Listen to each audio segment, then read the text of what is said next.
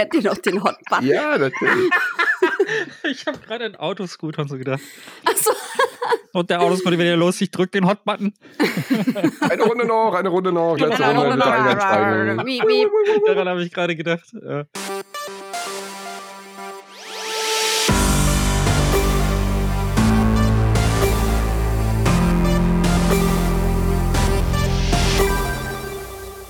Einen wunderschönen guten Morgen. Herzlich willkommen zu einer neuen Episode in Sat Moin. Ich bin die Anne und das Jahr ist fast schon wieder zu Ende. Wir haben es geschafft. 2022 ist überstanden. Die einen sagen, Gott sei Dank, die anderen sagen, oh, es könnte noch ein bisschen länger gehen. Spieletechnisch wollen wir uns aber heute festlegen und sagen, hey, das waren unsere Highlights, das ist dieses Jahr erschienen. Darauf haben wir uns gefreut. Und wie immer an meiner Seite natürlich für dieses Spektakel sind meine lieben Kollegen Micha und Manu. Hallo! Hallo! Schönen guten Morgen, hier ist Manu, aka The Hot Button, Fritsch.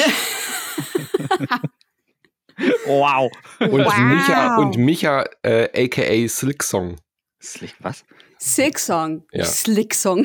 Slick, Slick naja, Song. Weil, weil, wir bei jedem Podcast ungefähr so lange äh, auf Micha warten müssen, wie, wie die Spielgemeinschaft auf wow. Slick Song. Wow. Wow, ihr habt jetzt gar nicht lange auf mich gewartet. Das ja. stimmt. Es waren nur vier Minuten. Vier Minuten. Boah, Manu, und Manu schon so nach vier Sekunden. Wo ist denn der Junge jetzt? Wo ist denn der Junge? Sorry, ich habe ich hab diesen Diss halt vorbereitet. Wenn du dann heute ausnahmsweise mal pünktlich bist, da kann ich doch nichts dafür. Dann nehme ich den doch nicht zurück. Naja. Zehn Jahre lang okay, Das halt wunderbar, das Wunder, das fängt gut an. Ja, ja. Das ist, das ist Nein, aber, aber Silksong ja. ist ein gutes Stichwort, weil ähm, das ist nämlich immer noch nicht erschienen, Anne. Nee. Äh, ich habe mal geguckt, wir wollen uns ja heute darauf konzentrieren, was alles 2022 rausgekommen ist. Ähm, wie immer machen wir das natürlich quartalsweise. Das heißt, die ganze Woche gibt's äh, Folgen mit Rückblicken. Das ist ja immer unser kleines Jahreshighlight. Da freue ich mich auch sehr drauf, das mit euch beiden zu machen.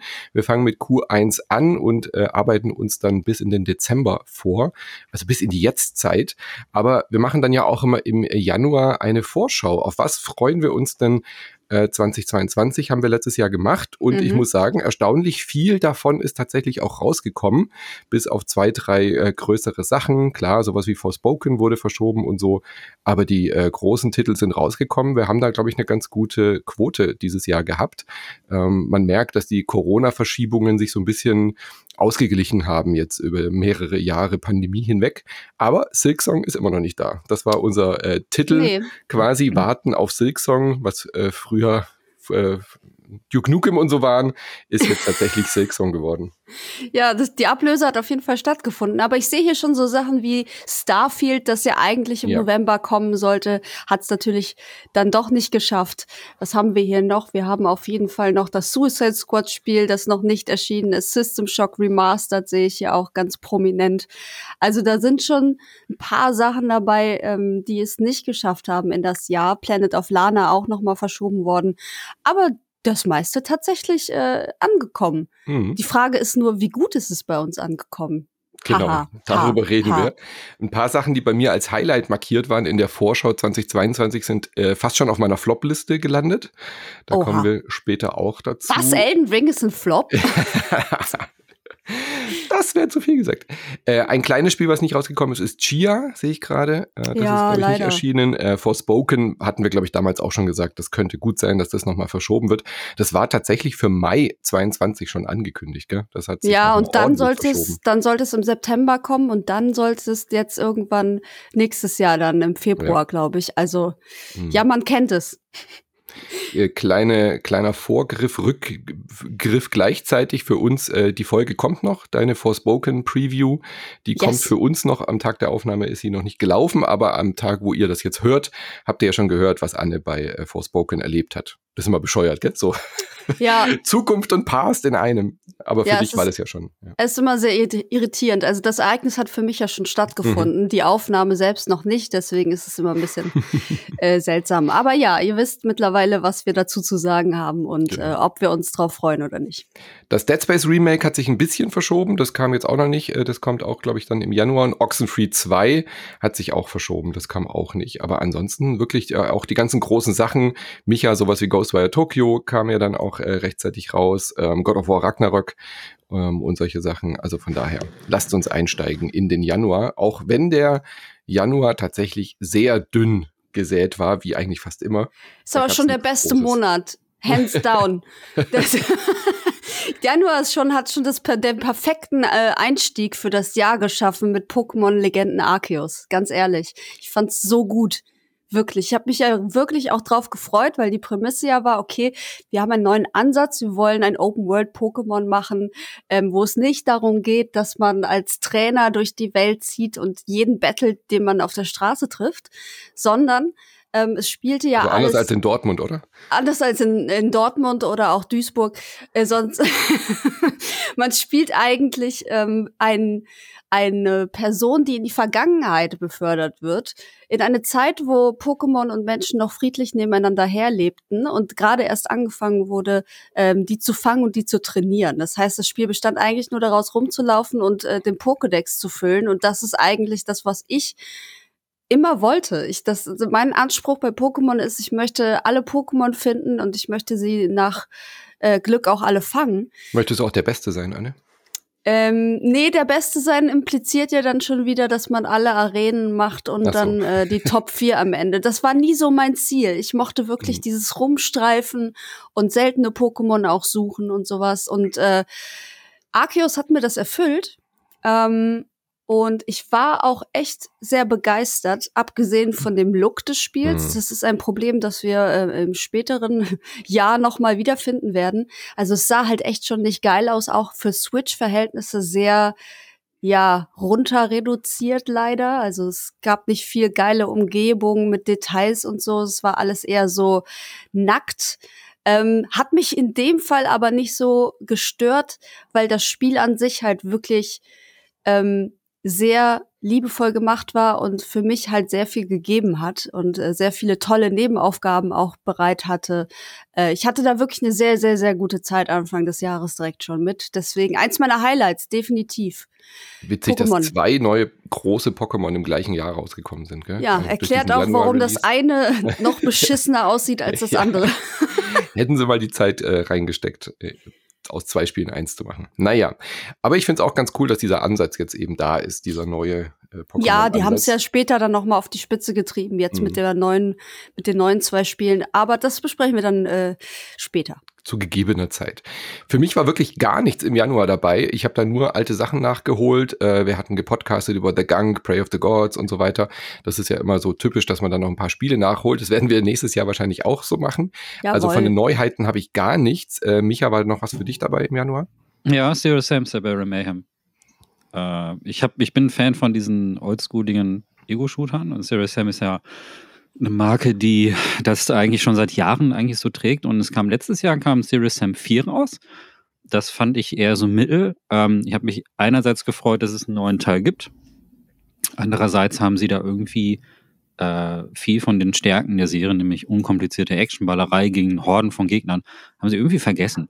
Also du hast da die erste Hälfte des Spiels von Serious Sam 4 bist du durch sehr langweilige Szenarien gelaufen, musstest dir sehr langweilige Zwischensequenzen angucken und erst die zweite Hälfte wurde interessant. Und das Sabera Mayhem ist ein Add-on, ein Standalone Add-on, das auch gar nicht mehr von dem Originalentwickler kommt, von Crow Team, sondern von einem äh, anderen Studio gemacht worden ist. Und das destilliert alles aus Serious Sam 4 raus, was scheiße war und äh, komprimiert das alles in richtig schönes Standalone Actionfest. Mhm. und das ist für mich, das ist halt einfach, das ist wirklich ganz simpel. Serious Sam, ihr kennt's, ne? Man geht, man ist Serious Sam, einen Haufen Waffen, da sind noch sehr viel mehr Gegner, die sind alle, die laufen alle auf dich zu, die können nichts anderes als auf dich zulaufen. und das ist es, das ist das Spiel. Und das ist perfekt, wenn man einen langen Tag hatte und einfach nur sein Gehirn äh, ein bisschen lüften möchte. Und Severe Mayhem macht's, ist halt, wie der Name sagt, spielt halt eher so in Eisumgebung. Das ist etwas, was mich eigentlich äh, optisch immer ein bisschen ermüdet so, aber dadurch, dass die ganze Zeit so viel explodiert, merkt man sowieso nicht mehr so viel von dem Schnee. Und äh, es ist, also wer enttäuscht war von Serious Sam 4, und das früher eigentlich immer sehr gerne gespielt hat, ähm, der findet mit Sabera Mayhem wirklich wieder diese Rückkehr. Das ist wirklich ganz, ganz simple Arcade-Action, Ego-Shooter kann ich total empfehlen. Wollte ich hier nur am Rande mal erwähnen. Also ist für viele Leute wahrscheinlich auch das totale Nischending. Ähm, und in einem Jahr, wo wir sehr viele Blockbuster gesehen haben, aber wo sehr viel auch Inszenierung ist, so God of War und so etwas, finde ich sowas immer sehr erfrischend, einfach sehr einfache, simple Spiele zu haben. Und die haben sie auch nicht so viel. Und das haben sie mit Serious Sam 4 so ein bisschen versucht, so in diese Sparte zu gehen. So, oh, wir haben diesen Charakter, diesen Sam, und der ist ja ganz lustig. Lass uns doch lustige Zwischensequenzen machen. Und Siberian äh, Mayhem reduziert das Ganze auf ein Minimum. Da kannst du halt einfach, die, das Level geht los, du läufst vorwärts, sofort spawnen ein Haufen Gegner. So muss Serious Sam sein. Und das ist genau das. Ja, stumpfes Trumpf. Genau. Kam am Anfang, kam, kam Januar für PC und kam auch jetzt, ich glaube, vor zwei, drei Wochen oder so. Vor ein paar Wochen kam das auf jeden Fall auch für Konsole raus. Also gibt es jetzt äh, mittlerweile auch überall, wo es Spiele gibt. Außer der Switch natürlich. Außer Tiernahrung. Ja. Außer ähm, Tiernahrung. 20 Prozent. ja. Genau. Dann lass uns zum Februar übergehen. Der Januar war wirklich dünn gesät. Äh, der Februar, da war umso voller und der März, der hat es richtig in sich. Also das Jahr ging stark los auf jeden Fall. Äh, Elden Ring, klar, Februar war geprägt von Elden Ring. Das ist ja bis heute Gesprächsthema. Gerade heute am Tag der Aufnahme kam ein kostenloses Kolosseum-Update raus. Also das ist auch immer noch aktiv. Dieses Wie heißt Spiel. Das Spiel? Äh, das ist dieses äh, von diesen From Software Leuten mich. ich nie gehört. Nee, ja, voll ist sehr nischig. Ja. Also muss man das kennen? Nee, kennt ist, ist nicht jemand. japanisch genug für dich. Ja. Also was man festhalten muss, ich glaube, über das Spiel selbst müssen wir gar nicht mehr groß reden, aber über den Hype, das dieses Spiel erzeugt hat, das hat mich wirklich völlig umgehauen. Also wir hatten ein paar große Releases im ersten Quartal, sowas wie Horizon Forbidden West, ähm, aber auch sowas wie ähm, ähm, na, Ghostwire Tokyo war irgendwie groß im Gespräch, was jetzt irgendwie kein AAA ist oder so. Kirby. Aber, aber auch Gran Turismo 7 stand vor der Tür. Und dann hat Elden Ring halt einfach alles weggeräumt. Mir war schon klar, dass das ein From Software Titel wird, wo äh, Trant und Co. einfach ausflippen, ja, wo die Medienlandschaft und die Presse einfach auch sagen, hey, hier, das ist das Spiel überhaupt.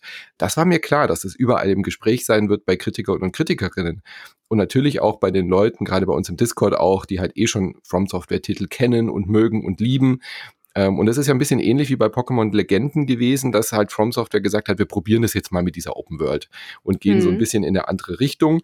Wobei inhaltlich und spielerisch das Spiel halt schon sehr Dark Soulig ist. Das muss man ja schon sagen. Es könnte auch Dark Souls 4 dran stehen, da würde sich, glaube ich, keiner wundern. Ja, auf jeden Fall. Also ja. die Formel ähm, ist auf jeden Fall die gleiche geblieben. Und auch die, das Monster-Design und so, die ganze Lore und so. Das war jetzt ja. ja kein großer Sprung, dass sie jetzt irgendwie ein Science-Fiction-Spiel gemacht hätten oder so. Trotzdem finde ich, merkt man, dass das viel offener ist auch für äh, Neulinge, also für Leute, die noch nie ein Souls-Spiel gespielt haben. Und ich glaube, das macht auch diesen Erfolg aus, weil ich glaube, dass sehr viele Leute sich daran gewagt haben zum ersten Mal und gemerkt haben, okay, das ist, das ist machbar. So, das hm. ist gar nicht nicht so fies, ähm, wie man von den anderen Titeln vielleicht sagt. Und ich glaube, darin liegt der Erfolg. Und ich habe stundenlang, ich würde sagen, vielleicht so 30, 40 oder so, habe ich mich auch schon mit Elden Ring beschäftigt. Ich komme immer bei, bei Soul-Spielen zu so einem Punkt, wo ich sage, jetzt reicht's dann aber auch. so, ich habe das Jahr hat noch andere Titel für mich parat. Ich hm. kann jetzt nicht mein Leben lang hier ähm, Elden Ring spielen. Und bis dahin hatte ich echt eine, eine sehr, sehr schöne Zeit. Und ich würde es auch, also in der Souls-Liste an sich würde ich es schon weit oben hm. für mich persönlich anordnen ja, es gibt ein paar Kritikpunkte für Leute, die halt alle From Software gespielt haben. Ist es sehr, sehr, sehr deutlich, dass da sehr viel Copy and Paste passiert, gerade hinten raus. Ähm, da bin ich aber auch nicht an so einem Punkt, dass man halt immer wieder die gleichen Gegnertypen sieht, auch die Bosse ähm, quasi nur nochmal eine Version von sich selbst sind, was man so bei so einem großen Spiel eigentlich nicht gerne sehen würde. Da haben halt die äh, Schlauch-Souls, würde ich jetzt mal sie bezeichnen, den, den kleinen Vorteil, dass sie halt noch gestreamliner sein können. Also im Sinne von, äh, du weißt genau, wo der, wo der Spieler, die Spielerin gerade ist und was sie dort erwartet. Das hast du bei Open World, hast du halt ein bisschen das Problem, dass du halt hin kannst, wo du willst. Ähm, da, dadurch wird das Spiel offener, wenn dir ein, ein Gegner zu schwer ist oder eine Gegend, dann gehst du halt woanders hin und grindest da ein bisschen. Und das ist schon gut. Aber dass es wirklich zugänglicher ist, passiert eher durch die Open World, weil ähm, die, vom Game Design, das haben wir ja auch im Cast gesagt, ich bin erstmal am Tutorial vorbeigelaufen und war nicht der Einzige, dem das passiert ist, weil ich bin noch nicht so blöd und springe in eine Grube runter, wenn ich nicht weiß, ob ich da sterbe. Und genau da war das Tutorial versteckt und solche Geschichten. Und es ist schon weiterhin ein bockelhartes Game, aber du kannst es dir halt einfach, du kannst halt um, um die Sachen rumlaufen und kannst halt sagen, nö, dann schaue ich halt mal da hinten an dem Felsen, was da so los ist. Und dadurch kommt, glaube ich, auch diese Zugänglichkeit. Aber dass das so ein weltweites Phänomen wird, dass die Leute sogar über Horizon Forbidden West kaum noch gesprochen haben, zeitgleich zum Release, äh, und alle nur noch Elden Ring gespielt haben. Ich glaube, das hat selbst From Software und äh, Bandai Namco überrascht. Das kann gut sein. Ich finde es sehr traurig, für Horizon, mhm. weil es Déjà-vu-Erlebnis Déjà auch schon ja. ein bisschen ist. Ne? Also der erste Teil hat sich mit Zelda damals gebettelt. Auch open, neue Open-World-Schritte damals, genau. Ja, Breath of the Wild und äh, hier hat es halt Elden Ring äh, getroffen, beziehungsweise hat es mal wieder Horizon Forbidden ja. West dann getroffen, äh, was auch ein gutes Spiel war und was, glaube ich, ja, dann in dem Hype um Elden Ring herum so ein bisschen untergegangen ist. Aber du hast es trotzdem total geliebt, Manu. Horizon Forbidden West auf jeden Fall. Ja. ja. Micha, du hast gar nicht Elden Ring angeschaut, oder? Nö. Ja, okay, wollte ich nur. Nö. ja, Horizon Forbidden West liebe ich weiterhin, auch wenn ich sagen muss, jetzt so im Nachgang, das ist jetzt ja auch schon wieder seit Februar, also beim Spielen selbst war ich total drin in dieser Welt, ich war total begeistert und man kann diesem Spiel eigentlich ganz, ganz wenig nur vorwerfen, finde ich. Es ist halt klar ein bisschen mehr so dieses More of the Same, das gleiche, was wir bei God of War auch äh, später im Jahr dann noch sehen werden. Es ist halt genau das, was man von diesem Spiel erwartet, nämlich eine super gute, gelungene, gepolischte Hochglanz Fortsetzung eines bereits fantastischen Spiels. Aber diese Grundfaszination für diese komplett neue Welt bei Horizon damals, mit diesen Dinos, die Frage, was ist da passiert, was ist denn mit dieser Menschheit, ist es jetzt die Zukunft, ist es die Vergangenheit, ist es eine Parallelwelt, was ist denn dieses Mysterium hinter diesen Mech-Dinos, die war natürlich nicht mehr vorhanden, ist ja klar, es geht ja nahtlos weiter dann in Forbidden West, man erkundet halt neue Gebiete, neue Länder aber das Spiel selber war richtig gut. Das Kampfsystem wurde ähm, sinnvoll überarbeitet, ist auch deutlich komplexer als bei einem äh, God of War. Und das ist auch so ein bisschen der Knackpunkt. Ich habe es dann nicht durchgespielt im Februar, habe mich dann anderen Titeln gewidmet und wollte dann immer mal wieder einsteigen und brauche jetzt eigentlich wieder so ein Kampftutorial, um wieder voll reinzukommen. Äh, sobald man da wieder versucht, in diese Welt einzutauchen, muss man sich wieder so ein richtiges Zeitkontingent nehmen, um das, äh, um da wieder so ein bisschen reinzukommen. Aber das, das geht. Das war auch unser Running Gag, mich, äh, Micha, ja. sage ich schon, Manu, weil wir hatten immer vor, einen Nachschlag dazu aufzunehmen und dann haben wir immer gesagt, so, jetzt spielen wir mhm. Horizon mhm. weiter, damit wir immer vorankommen. Ja, bis heute haben wir es nicht durchgespielt. Ich bin kurz vor Ende. Ja.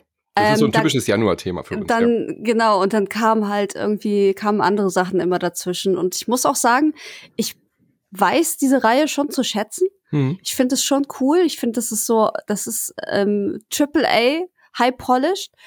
Aber ich bin da irgendwie nicht so mit dem Herzen dabei. Ich weiß auch nicht warum. Das hat für mich irgendwie einen anderen Stellenwert als so ein God of War zum Beispiel.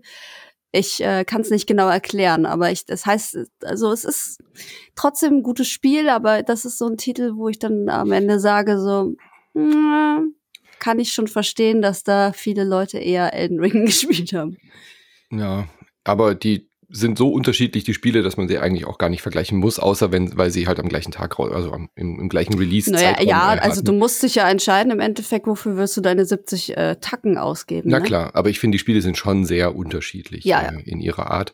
Äh, was ich bei Horizon Forbidden West unbedingt herausarbeiten möchte noch äh, als äh, positiven Punkt ist, dass sie Open World zwar jetzt nicht komplett neu denken. Du hast immer wie immer auch diese tausend Nebenaufgaben und da eine Quest und hier eine Quest und so.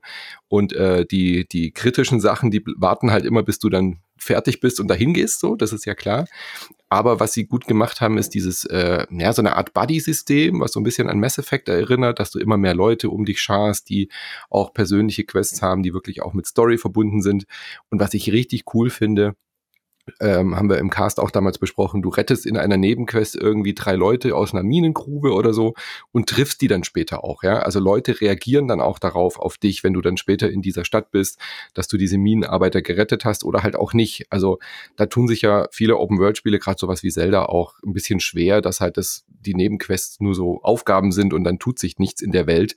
Und das hat Horizon Forbidden West, finde ich, ganz gut hingekriegt, da wirklich auch so ein bisschen dran zu arbeiten, dass die Welt sich verändert, je nachdem, wie du mit ihr interagierst und du hörst halt, wie die Leute auch äh, über dieses Ereignis dann reden, einfach nur so beim Vorbeigehen. Ja. Das haben sie richtig schön hingekriegt. Ja. Ich fand auch Las Vegas war ein Augenöffner. Boah, also das ist, das ist, also die haben schon Kulissen dahin gezimmert, mhm. die sind einmalig. Das muss man denen schon lassen. Ja. Ähm, was Optik auch angeht und so, gar keine Frage. Gute Ideen drin.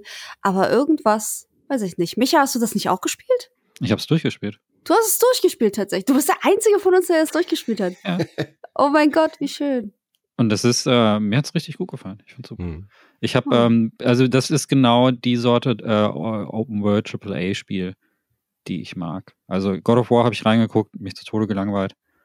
Eins und zwei. Fand ich, fand ich so totlangweilig. Äh, überhaupt nicht mein Ding. Ich kann mich überhaupt nicht mit Kratos identifizieren. Ich finde das, äh, finde ihn hoch unsympathisch. Der soll ja wahrscheinlich auch hoch, mhm. hoch, hoch unsympathisch sein. Und das macht, äh, Aloy ist mir deutlich sympathischer. Ähm, die ist ein bisschen weird am Anfang von Horizon. Aber das erklärt sich dann halt mit der Zeit. Also wenn man halt ein bisschen am Ball bleibt, dann erklärt man, kriegt man auch raus, warum Aloy so abweisend ist am Anfang gegenüber anderen Leuten, aber selbst das, also selbst diese abweisende Art war mir jetzt nicht so unsympathisch wie bei God of War. Und bei God, ich, also ich mag das alte God of War, ich mag diese alten Spieler, ähm, wie sie auf der PS2 waren. Und äh, ich weiß nicht, das Neue, das, da, das ist bei mir genau umgekehrt. Also mit dem Herzen dabei mhm. sein. Ich würde God of War jetzt nur spielen, weil ich sehen wollen würde, wie das technisch gemacht ist. Und da finde ich die Welt auch cool.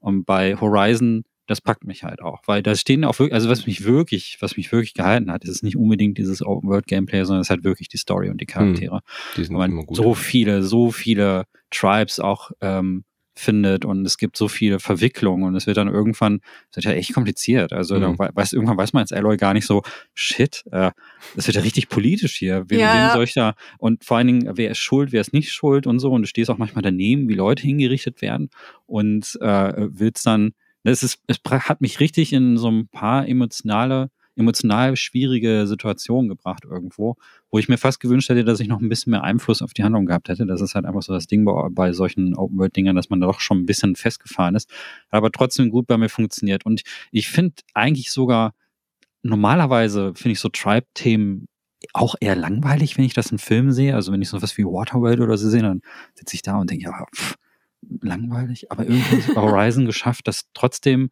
echt interessant und geil hinzukriegen. Mhm. Ähm, also also so, da ist so viel Tiefe drin, auch in den Kostümen, in den, in den Masken. Das ist der Wahnsinn. Ja. Das ist total geil. Also das hat mir, das hat mir richtig gut gefallen. Und ich habe, also ich habe irgendwie gehört, dass da manche Leute in 10, 12 Stunden oder so durchgegangen sind. Ich habe da, glaube ich, 40 Wie? Stunden ja, keine einzige Wie? Nebenquest oder was. Das, das ist ja schlimm. Das ist Hallo? Also das ist eine Beleidigung für, die, für das Entwicklerteam, ganz ja, ehrlich. Micha hat sich allein schon 10 Stunden die Kostüme angeschaut. Äh, wie viele Kostüme man da auch machen kann. Also ja. ich meine, ich komme ja aus dieser, aus der ähm, JRPG-Ecke, wo es eh einen Haufen Kostüme gibt. Das ist ja Teil dieser ähm, Rollenspielidentität, die da auch drin ist. Und das haben sie ja auch bei, das ist ja wirklich, für mich hat sich das wirklich auch eher wie ein Rollenspiel angefühlt. Also es mhm. war gar nicht, es war weniger dieses Assassin's Creed-mäßige, was viele Leute da drin sehen, sondern für mich war es wirklich schon äh, eher Rollenspiel und so. Und äh, aber was mich wirklich überrascht hat, ist halt, dass das ganze Ding sehr emotional ist und sehr menschlich ist. Das mag ich am meisten. Und das ist ja. das, was mir bei vielen anderen AAA-Spielen halt auch fehlt. Da ähm, haben sie, geben sie sich die Mühe, so Schauspieler zu Motion Capturen und, und ganz viele Talente da reinzuholen, nur dass die am Ende so unsympathische Grumpy-Figuren spielen. Also ich spiele jetzt gerade Callisto-Protokoll, ist genau dasselbe. Hollywood-Darsteller alle, alle voll, also wirklich die teuersten Leute überhaupt eingekauft. Und dann die, erzählen die nur Scheiße.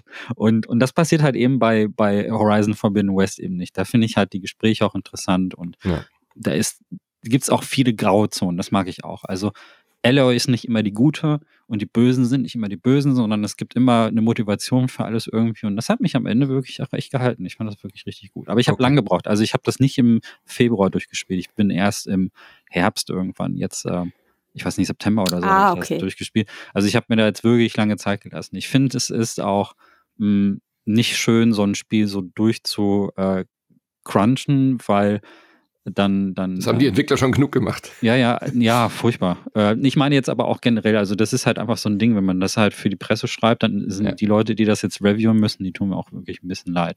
Selbst zwei Wochen finde ich da zu kurz, hm. weil das ist wirklich ein Ding, da muss man sich Zeit nehmen und äh, viel, viel. Und das habe ich auch gemacht. Und überhaupt, also ich meine, die meisten Sachen haben wir auch im Podcast schon gesagt. Ähm, für mich vom Worldbuilding her eins der besten Titel dieses Jahr und ich sicherlich auch eins meiner Highlights. Also ich glaube, äh, Horizon Forbidden West hat mir echt mitunter am besten dieses Jahr gefallen. Mhm. Von den großen Titeln auf jeden Fall, aber auch mein Liebling. Ganz ich würde auch sagen, dass ich da mit dem Herzen mehr dabei bin als bei vielen anderen Spielen, aber es liegt auch daran, dass ich halt unglaublich verliebt in Aloy bin. Halt so. Was mir halt auch super gefällt, äh, dass da diese Science-Fiction-Komponente immer auch interessant erzählt wird. Also mhm. ohne jetzt zu viel zu spoilern, ist auch im zweiten, also klar, wenn ihr den ersten gespielt habt, wisst ihr, was diese Sci-Fi-Komponente ist. Hallo, das hat Mech-Dinos, ist ja klar. Ja. Aber auch im zweiten Teil wird es wirklich auf eine komplett neue Weise weitererzählt, mit der ich nicht gerechnet hätte nach dem äh, Abschluss des ersten Teils. Das ist wirklich ähm, auch, da steckt sehr viel Story drin, auch wenn man vielleicht denkt, man hat jetzt nach dem ersten Teil schon alles äh, erfahren von dieser Welt, von diesem Universum. Also ganz, ganz äh, coole Arbeit, die die Guerilla Games da aufgebaut haben, äh, so eine Spielewelt hinzuzimmern mit so vielen Details und so viel Liebe. Irre. Ja, das wollte ich noch zum, zum Abschluss nochmal sagen, weil wir jetzt wirklich auch lange über Horizon gesprochen haben. Wir haben ja noch so viele andere Spiele. Aber das wollte ich nochmal sagen. Es fühlt sich halt auch einfach auch nicht wie dieser typische ich sage jetzt mal ganz böse, Ubisoft Open World mhm. an. Mhm. So, so alles in eine Landschaft gehauen und äh, ne, alles wirkt irgendwie sehr random, sondern es fühlt sich, es ist natürlich ähm, äh, zum, zum Teil natürlich auch generiert und so, aber äh, auf eine Art und Weise, dass du es nicht merkst. Es, mhm. ist handwerklich wirklich so beeindruckend, dass du, dass, dass du hier nicht mehr den Unterschied merkst, was jetzt tatsächlich äh, zufallsbedingt ist und was jetzt tatsächlich handgesetzt ist. So, es ist wirklich gut gecraftete Open World. Also mitunter einer der besten. Also ich habe vorher, direkt vorher so ein, zwei Ubisoft-Titel reingespielt und das, da verliert sich das unheimlich schnell. Und äh, wir kennen ja auch so andere Open Worlds, äh, anderen Settings, wo du auch das Gefühl hast, dass du äh, um die Ecke gehst und es sieht irgendwie sehr identisch aus. Und das hatte ich bei Horizon nie. Also zu keiner Sekunde hatte ich das Gefühl, dass die Welt irgendwie äh, dass da, dass da nichts handgesetzt ist und so. Also mhm. Also es ist wirklich mit sehr viel Sorgfalt gemacht. Sehr viel besser auch als im ersten beiden Teilen. Also das, äh, das Add-on muss man ja da irgendwie auch zählen. Da hatte ich da noch so ein bisschen dieses Gefühl, aber beim zweiten halt gar nicht mehr. Das, das wirkte für mich alles total wie aus einem Guss. Gut, also Horizon Forbidden West, das heißt, unser Nachschlag ist mit Micha, habe ich gerade rausgehört. Ja. ja, Moment, Moment, Moment. Äh, Silence äh, wollte ich noch erwähnen. Wir haben ja dieses Jahr auch Resident Evil die Serie geguckt und der Schauspieler, der ähm, den Wesker spielt, wie heißt der mhm. denn nochmal? Der spielt hier auch den Silence, wollte ich nochmal erwähnen. Ah. ist einer meiner okay. Lieblingsschauspieler mittlerweile geworden, auch weil er Silence natürlich gespielt hat. Wie heißt der denn nochmal? Ach, er liegt mir auf der Zunge. Irgendwas mit Riddick oder sowas? Lance Riddick. Lance Riddick. Riddick. Bester ja. Mann. Ähm, der spielt in John Wick auch den äh, Portier im Hotel übrigens. Ja, und, der ist Lost, so cool. Bei Lost so war cool. er doch auch dieser ah, ja, stimmt. scary Typ, ja. ja. Genau, nee, nee, ganz, ganz toll. Und äh, Ash Birch, ähm, Ashley Birch natürlich als Stimme von äh, ja. Alloy trägt dieses Spiel so dermaßen gut. Wollte ich an der Stelle auch nochmal erwähnen. Wahnsinnig. Ist ja auch nominiert bei den Game Awards. Ähm, wir wissen es, wie gesagt, zur Aufnahme noch nicht, wer gewonnen hat. Wir schauen die heute Nacht. Nur, dass ihr euch nicht yes. wundert. Ja. Äh, Sifu will ich noch dringend erwähnen im Februar. Was, Seafood? Seafood, genau. Da habe ich sehr viel Zeit reingesteckt. Äh, so viel habe ich schon ein paar Mal erwähnt, dass ich eine Sehenscheidenentzündung bekommen habe, weil ich mich so verkrampft habe bei diesem Spiel. Ohne Scheiß. Äh, ich musste dann das Gamepad echt weglegen, weil ich so verbissen war in Sifu. Das ist eine unfassbare Offenbarung gewesen dieses Jahr. Also ein Spiel, was den, das Brawler-Genre äh, neu erfindet, kann man fast schon sagen. Das war so eine gute Evolution. Ähm, man äh, hat das Gefühl, man ist wirklich in einem in einem Action-Kino-Brawler-Film. Äh, Micha, du hast es hoffentlich auch inzwischen äh, mal angeschaut. Da sind so viele Filmzitate drin äh, an, an das Martial Arts Kino. Es ist eine Hommage ohne Ende an dieses, an dieses Kinogenre, an dieses Filmgenre und das spielerisch so genial umgesetzt in einer Art Roguelike wo du quasi halt äh, wirklich nur mit einem Leben da reingehst, aber mit so einem Alterungsprozess. Äh, das heißt, du kriegst eine zweite Chance, wenn du drauf verzichtest, ähm, dann gibst du ein paar Lebensjahre aus und dann darfst du an dieser Stelle weiterspielen. Je älter du wirst, desto äh, kräftiger wirst du, desto weniger kannst du aber einstecken. Der Clou an der Sache ist halt, dass dein Alterungsprozess dauerhaft ist. Das heißt, wenn du den Level abschließt und du bist dann da, du läufst da als 21-Jähriger rein und du hast dann halt so oft äh, verloren, dass du als 35-Jähriger rausgehst äh, aus aus dem Boss. Du hast halt fünf Stages, äh, dann fängst du halt mit 35 im zweiten Stage an. Und dann wird der Ehrgeiz gekitzelt, dass du sagst, nee, nee, ich komme da U30 raus aus dem Club. und dann kämpfst du und kämpfst du und kämpfst du und versuchst eben die, die Gegnerformationen auswendig zu lernen, wirst immer besser, schaltest in den Stages auch neue Moves und solche Geschichten frei. Fantastisch. Äh, so ein gutes Spiel ist jetzt äh, just auch für die Switch rausgekommen. Äh, solltet ihr unbedingt spielen, wenn ihr irgendwas mit Prügelspielen am Hut habt und äh, auf diese Ästhetik steht. Äh, ein, eins meiner Highlights dieses Jahr, definitiv. Hast du leider noch nicht gespielt. Ich habe äh, es mir zwar gekauft, als es dann jetzt als CD rauskam, ja. aber leider nicht. Du wirst es lieben. Das glaube ich. Also deswegen habe ich es auch gut. Das sieht ja wirklich äh, ich habe auch diesen Live-Action-Trailer gesehen. Ehrlich mhm. gesagt hat mir das dieses Spiel verkauft. Total. Ja. Weil der ist, also wenn es einen Ansatz diesen Flair irgendwie einfängt und so, aber Martial Arts geht halt eigentlich was immer. Aber ich habe auch gehört, es ist ganz schön schwer, ne? Ja, es ist nicht leicht, aber man wird ja, also das ist halt so ein typisches äh, Roguelike-Phänomen. Am Anfang denkst du, das ist ja unmöglich und dann äh, nach ein paar Runden, nach einer Viertelstunde räumst du diesen Club halt fehlerfrei weg, weil du halt genau weißt, welche Gegner das sind, du weißt, wie die Gegenstände zu benutzen sind ja. und äh, du hast ja so eine Art Credit-System, äh, Erfahrungspunkte und die kannst du äh, auch für dauerhafte Skills dann freischalten. Es gibt halt temporäre Skills, die du nur im Level dann hast und die bleiben dann aber halt, wenn du den Level abgeschlossen hast oder du kannst halt auch ein paar dauerhafte Sachen machen. Könnt ihr euch im Detail nochmal im Cast anhören. Ist ein bisschen verkopft, dieses System, aber wenn man dann mal drin ist, dann macht das wirklich äh, Riesenspaß. Also wie gesagt, ich glaube, du wirst es lieben, aber du warst mit einem anderen Prügelspiel äh, beschäftigt im Februar, nämlich The King of Fighters 15, was äh, rausgekommen ist. Ja, ist eine Serie, die, die einfach, also generell muss man dazu sagen, dass äh, wenn man im äh, Fable für Fighting Games hat, dann hat man gerade momentan eine echt ganz gute Zeit, seit einigen Jahren tatsächlich schon, weil Arc System Works sehr viele coole Sachen rausbringt. Die haben, machen ja Guilty Gear und äh, es gab auch äh, vom Blast Blue gibt es immer wieder Updates und DNF Duel ist von denen halt später im Jahr rausgekommen und so. Alles so Sachen, die wir jetzt hier nicht so großartig erwähnen, weil Fighting Game ist halt schon nochmal eine Nische. Äh, damit wir das wenigstens aber zumindest mal kurz anreißen können, dachte ich, reden wir mal ganz, ganz, ganz kurz über King of Fighters 15. Ähm, hohe Zahl und äh, auch eine Klassikerreihe, die äh, von SNK, das sind die Leute, die früher diese ganzen Automatenspiele gemacht haben, von denen halt auch so Sachen wie Metal Slug und so kommen, die den Neo Geo gemacht haben. Den, das ist den meisten Leuten mhm. wahrscheinlich ein Begriff. Ähm, das ist halt eine, eine, Serie, die quasi auf dem Neo Geo entstanden ist und seitdem halt auch in tausend Iterationen weitergeht und wo es einige ziemlich ikonische Figuren gibt, wie den Terry Bogard oder, oder halt die Mai Shiranui. Das sind so zwei Figuren, die man daraus kennt. Und ähm, obwohl das nicht so ganz die Popularität genießt wie so ein Street Fighter oder so, ähm, ist es aber trotzdem eine Serie, die immer wieder fortgeführt wird, weil es halt einfach so eine Core-Audience gibt. Und es ist ein, ich finde es ganz erfrischend, dass äh, King of Fighters äh, 15, weil ähm, es gibt ja so Fighting Games, die sehr auf Spektakel setzen, so etwas, was die Neverream Studios machen mit Injustice und Mortal Kombat die, die nett aussehen und die auch Spaß machen für Solospieler. Und dann gibt es Spiele, die so optisch ein bisschen reduzierter daherkommen, ein bisschen technischer sind. Und das ist King of Fighters. Das redet sich an Leute, die hm, eher so ein sauberes äh, Fighting Game Erlebnis haben wollen. Also gar nicht so viele visuelle Effekte. Das ist alles sehr, sehr etwas einfacher zu lesen. Ähm, das das äh, System äh, haut dich jetzt, haut dir jetzt auch nicht lauter irgendwelche Sonderregeln um die Ohren wie teilweise jetzt auch so, so etwas wie was in Soul Calibur passiert ist, dass man da irgendwie so einen Zeitlupen-Move oder so ein Zeug machen kann, sondern es ist eigentlich ziemlich klassisches 2D ähm, Fighting Game Stil so und es sieht auch optisch auch ein bisschen reduzierter aus, aber das fand ich eigentlich sehr erfrischend und sehr gut. Also wenn man, ich fand, wenn man da wirklich in einer Gruppe auch unterwegs ist oder mit den richtigen Leuten unterwegs ist, die ähm, auch selber gerne Fighting Games spielen, und das dann auch über einen Fighting Stick oder so, dann ist es eines der besten Titel, die man dieses Jahr spielen kann. DNF Duel so als Gegenstück, äh, das kam später im Jahr raus, das ist super unbalanced, mhm. sieht aber super geil aus, also es ist halt, das ist halt super optisch mega fett gemacht und bei King of Fighters ist genau andersrum. Das ist sehr balanced. Das ist, da sind viele Charaktere dabei, die sind aber alle gut austariert.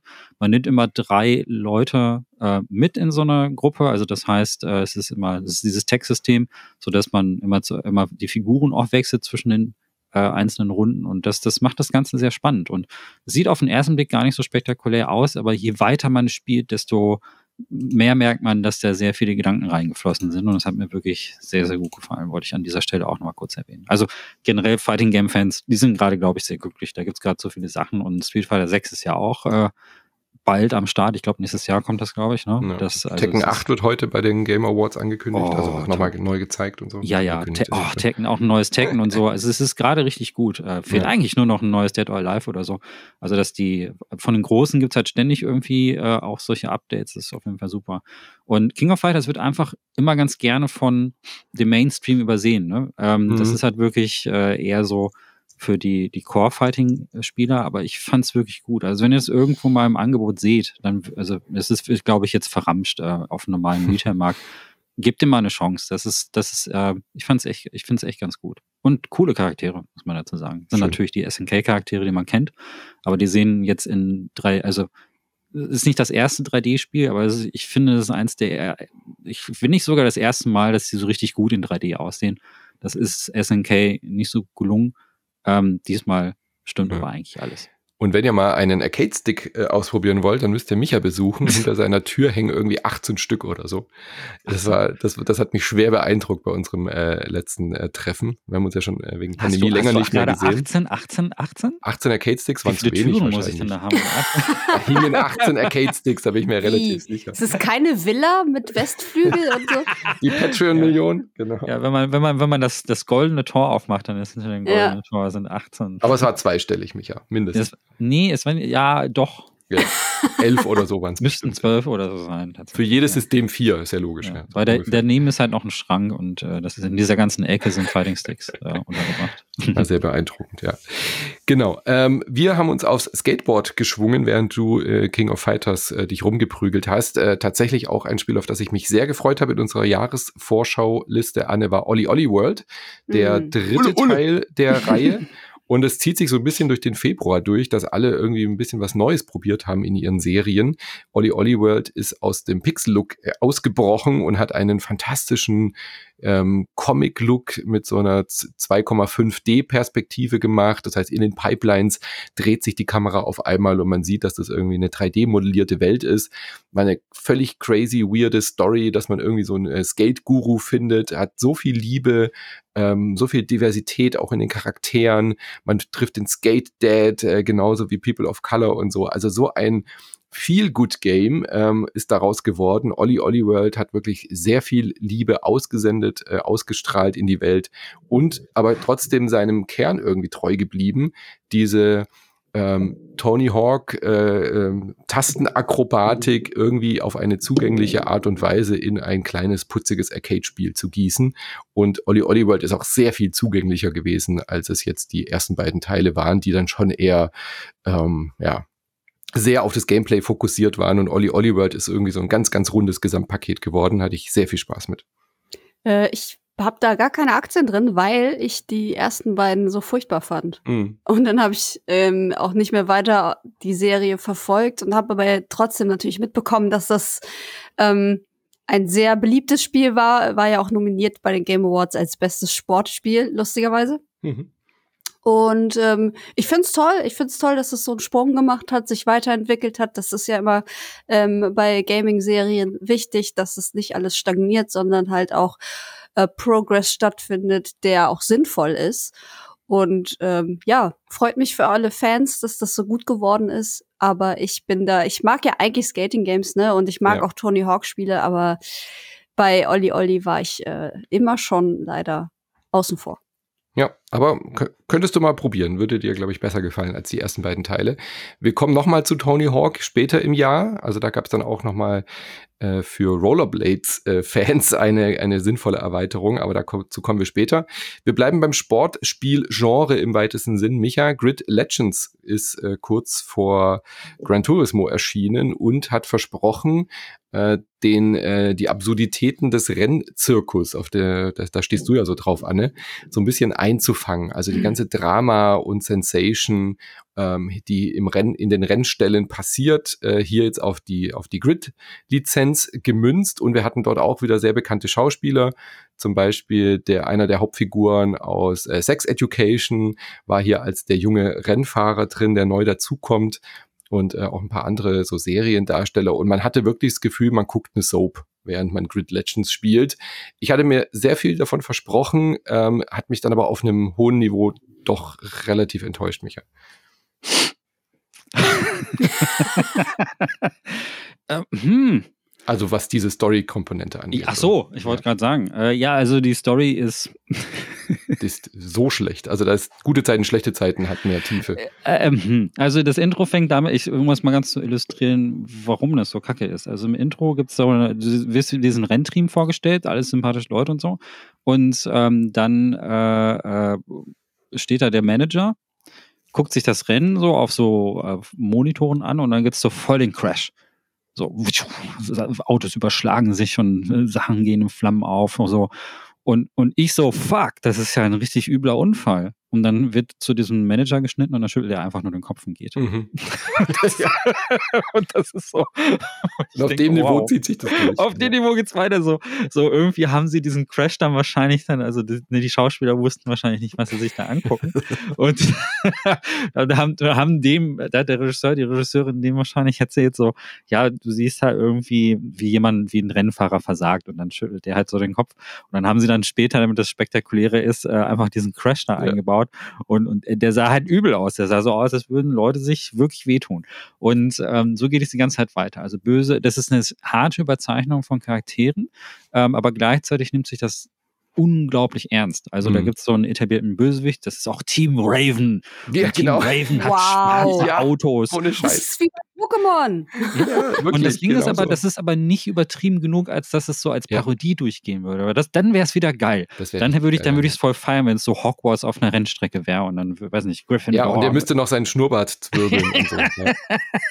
Sowas. Das fehlt halt, ne? Aber es ist, nimmt sich halt einfach zu ernst. Also die denken halt trotzdem, dass sie eine wahnsinnig gute Geschichte gerade verkaufen und ähm, das macht das äh, das macht keinen Spaß. Da habe ich mich nämlich eigentlich auch drauf gefreut, weil ich finde so Rennspiele mit entgegen, auch wenn viele Leute sagen, ich will ein Rennspiel spielen, um Rennen zu fahren, ich finde sowas als Kampagne immer cool. Ich mag das bei den Need for Speed Spielen total gerne, wenn da Story drin ist. Das Neue, das Anbauen, das jetzt vor ein paar Tagen rausgekommen ist, hat es jetzt zum Beispiel auch. Und ich mochte das bei den 2016er auch sehr gerne mit den Realspielschauspielern. Und da fand ich zum Beispiel, das hatte zwar auch Cringe, aber das war witzig. Du hast nämlich mhm. bemerkt, dass die Schauspielerin das auch wussten und so ein bisschen gespielt haben. Sie haben ja auch immer in die Kamera gespielt und das war immer so ein Augenzwinkern, so, yo, wir sind die coolen Kids und wir tunen unser Auto hier und das war irgendwie unterhaltsamer. Da hast du auch bemerkt, da war Spaß. Aber bei Grid sitzt du da und denkst, ist das jetzt, soll das jetzt so?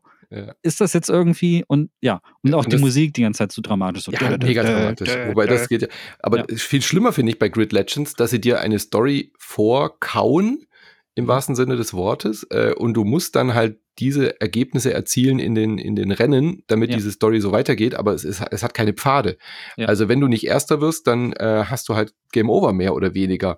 Die Story basiert aber drauf, dass du jetzt da irgendwie immer der Underdog bist und dann fährst du aber doch irgendwie mal besser und bist halt über dem Platz fünf, der gefordert ist und fährst die ganze Zeit Platz eins und das Spiel reagiert halt nicht drauf. Also dann ist halt in der Zwischensequenz trotzdem so, ah, das war ein knappes Rennen. So, nein, war es nicht.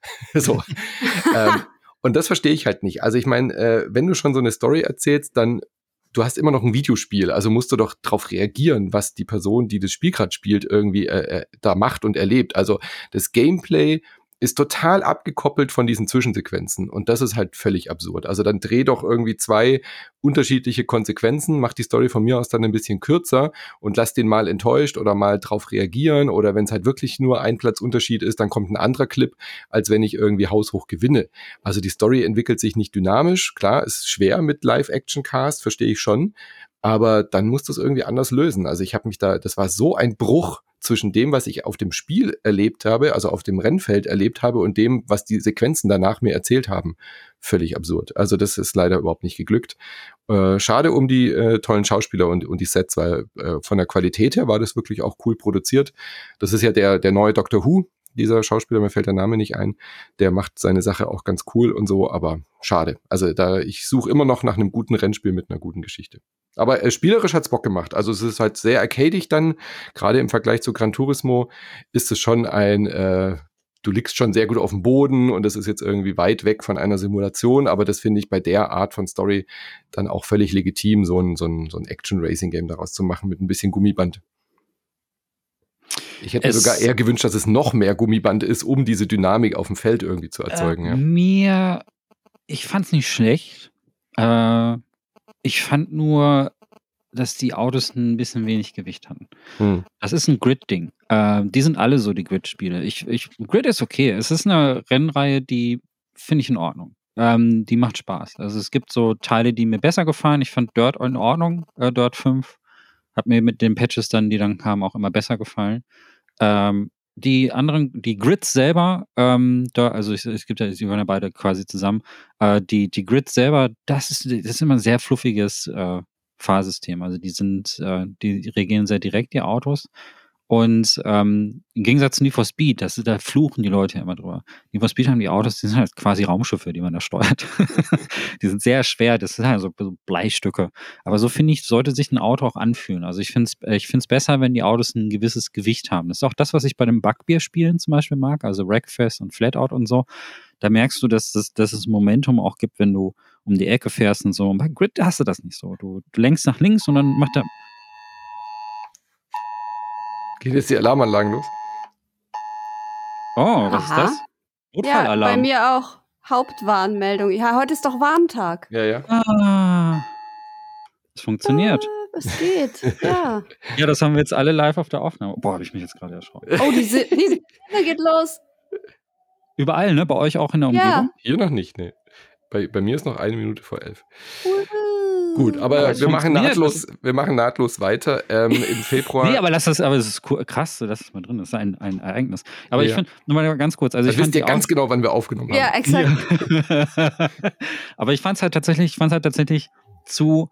Also es ist cool, wenn man durch Regen und so fährt und so, aber mir fehlt ein bisschen die Dramatik, weil, weil die Autos halt eben auch zu kontrollierbar sind, so mhm. komisch das auch klingt. Hier ist jetzt gerade überall Alarm, das ist krass. Ähm, aber so, das, ich fand halt eben da, das Risiko, so einen, so einen schnellen Boliden zu fahren, ich finde, das will ich auch spüren in jeder Sekunde. Ich will halt eben das Gefühl haben, dass es schwer ist, so einen Wagen unter Kontrolle zu bringen. Und bei einem Arcade-Spiel muss der Kompromiss halt eben sein, dass es auch schwer ist, den zu lenken. Und ähm, das finde ich halt bei Bugbeer und das mag ich auch bei Need for Speed, aber bei Good ist es mir oft ein bisschen zu fluffig. Aber es ist nicht schlecht, es ist trotzdem ein ganz nettes Arcade-Rennen, fand ja. ich. Aber kein, kein Highlight auf jeden Fall. Cyberpunk Next Gen kam noch raus, haben wir aber auch schon, äh, also jetzt nicht über die Next Gen Version, aber hatten wir ja auch schon im Cast gesprochen. Hat keiner von euch dieses Jahr erst vielleicht zufällig mit Cyberpunk angefangen? Äh, ich bisher noch nicht. Ich habe es immer noch nicht gespielt, obwohl ich mich damals so gefreut hatte. Mhm. Der Zeitpunkt ist wahrscheinlich jetzt gekommen, mhm. wo ich es machen sollte. Aber ich finde es sehr lustig, weil wir unseren letzten Cast letztes Jahr unsere äh, Abschlussreihe genannt haben, warten auf Cyberpunk Net Next Gen. Mhm. Und dann war es halt wirklich soweit im Februar und es war gar kein großer Aufriss so. Also ich habe jetzt nicht überall gelesen, boah, Next Gen Cyberpunk, es ist so geil, es sieht so geil aus. So, es war halt sehr, sehr unter dem Radar, ähm, möchte ich fast sagen. Und ja, aber ich bin, ich habe eh die PC-Version mhm. ähm, von Cyberpunk und ich werde da irgendwann auch mal reingucken. Die Frage ist halt wann. also, dieser, dieser Pile of Shame wird ja auch nicht niedriger. Es gibt Spiele von diesem Jahr, ähm, die ich auch unbedingt noch nachholen will und so. Und ich habe irgendwie nicht so das Verlangen, rauszufinden, was es denn jetzt mit diesem Cyberpunk wirklich auf sich hat. Komischerweise, ich weiß auch nicht. Ähm, aber ja, Next Gen ist eingetroffen. Naja, Genau, es gab nicht so einen riesen Aufriss, das ist aber ja normal bei Spielen, die dann schon auch released waren und äh, zum Release ja auch schon so einen Mega-Hype hatten äh, oder auch im positiven wie im negativen Sinn waren sie groß Gesprächsthema. Äh, was man aber sagen muss, Cyberpunk, äh, typische CD Projekt Story, wurde gepatcht, wurde gepflegt, wurde weitergeführt, die Serie kam raus, also es ist jetzt nicht so, als wäre Cyberpunk ein Flop, es hat jetzt äh, 20 Millionen Einheiten verkauft, also ist auch ganz oben dabei bei den Spielen, die halt äh, zweistellige Millionen äh, ähm, ähm, Umsätze gemacht haben. Also von daher ähm, zu sagen, Cyberpunk wäre ein Flop gewesen, das kann man, glaube ich, nicht behaupten. 20 ähm, Millionen verkaufte Copies ist vielleicht weniger, als CD Projekt sich gewünscht hat, im Vergleich zu 40 Millionen von Witcher. Aber ähm, ich bin sehr froh, dass es dieses Spiel gibt. Ich hatte mit der Story unfassbar viel Spaß, auch mit dieser Welt und äh, bin sehr gespannt jetzt auf die DLCs, die jetzt da angekündigt sind und die noch kommen werden. Ähm, genau, also das war auch im Februar. Äh, weniger ich, wichtig war. Äh, ich würde ja. nur kurz sagen, ich werde es auf jeden Fall irgendwann spielen, weil ich sehr in Keanu Reeves verliebt bin, mhm. äh, der ja auch eine prominente Rolle in diesem Spiel spielt. Sehr prominent, ja.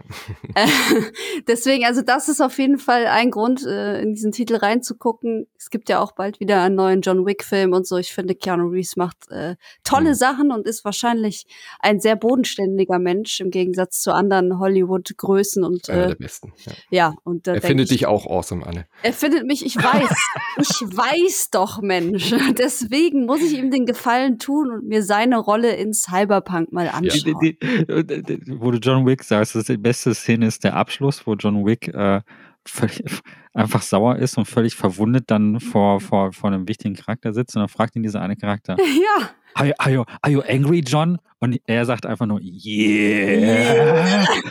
Und dann hört der Film so auf. Und so, ja, John Wick 4 kommt. Das ist, Hammer.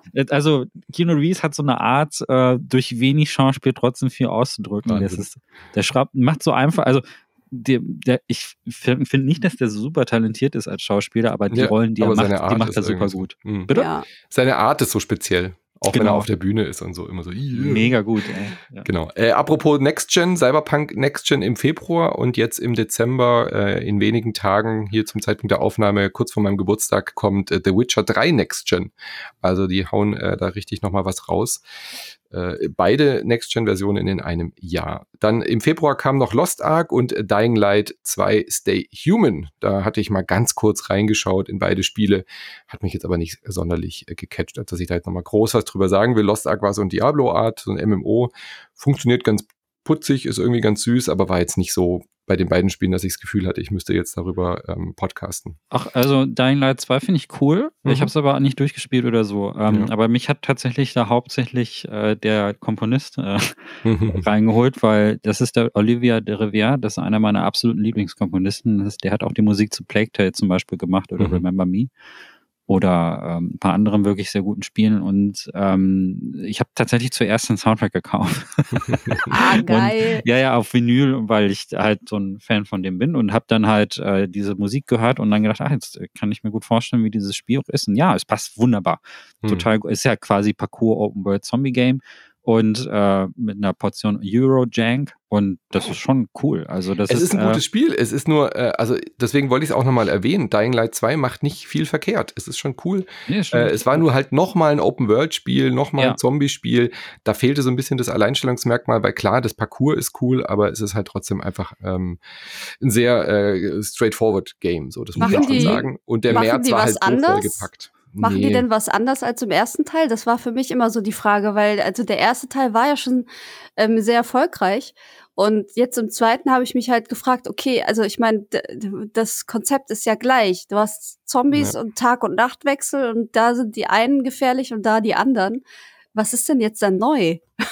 Es ist nur im Detail eigentlich. Apokalypse, weil ihr hört es jetzt gerade nicht, aber draußen geht jetzt nacheinander ja, jede große Sirene an. Das ist voll creepy gerade. Wenn ich meine jetzt nicht wüsste, das ist voll, dann hast du echt das Gefühl, da draußen bricht jetzt gerade alles los. Äh, ja, es ist vertikaler, finde ich. Also man mhm. geht noch höher hinaus. Ja. ja, okay. ist, äh, was, was, ich cool finde für so ein Parcours-Game. Also ich weiß jetzt nicht, wie viel man rausholt, wenn man den ersten intensiv gespielt hat, weil den habe ich zum Beispiel nicht intensiv gespielt. Ähm, was mich jetzt beim zweiten aber wirklich spontan beeindruckt hat, soweit wie ich gespielt habe, da gibt es halt auch Missionen, wo man sehr hoch auf so ähm, Funktürme hoch muss. Und das ist dann so ein bisschen wie bei Mirror's Edge. Ähm, die besten Momente in Mirror's Edge 1 und 2 sind, finde ich, auch die, wo man halt wirklich auf sehr hohen Gebäuden irgendwo unterwegs ist. Und das hat Dying Light halt auch, dass du dann so runter auf die Stadt guckst und so. Und das ist schon ein geiles Gefühl. Das haben die schon richtig gut gemacht. Ähm, ich glaube, Fortbewegung ist halt noch mal ein bisschen smoother geworden, was ich so gehört habe und gelesen habe. Aber ansonsten ist es eigentlich das gleiche Spiel in noch ein bisschen besser. Ein bisschen mehr Rollenspielaspekte ja. drin, mehr Interaktion. Größer, schneller, weiter. Ja. Hm. Also es ist, äh, ich denke, das wird zufrieden, Leute zufriedenstellen. Es ist nur nicht so diese Revolution, die man vielleicht erwartet, aber ich muss ja auch gar nicht. Also nee, nee. Ist, ich, ich, ich, ich spiele es auch weiter. Es ist halt nur, also wie Manu schon sagt, ähm, Open World ist so ein mir langt es auch nach einer Zeit, so Open mhm. World zu spielen. Also ich habe lieber kurze, ich habe nämlich bei Open World irgendwann nämlich immer das Gefühl, dass ich, dass es nie zu Ende geht und dass ich nie was abschließe. Dieses Abschlussgefühl fehlt dann einfach. Kennt ihr das? Ja. So, man mhm. will, man hört einfach, es hört einfach nicht auf.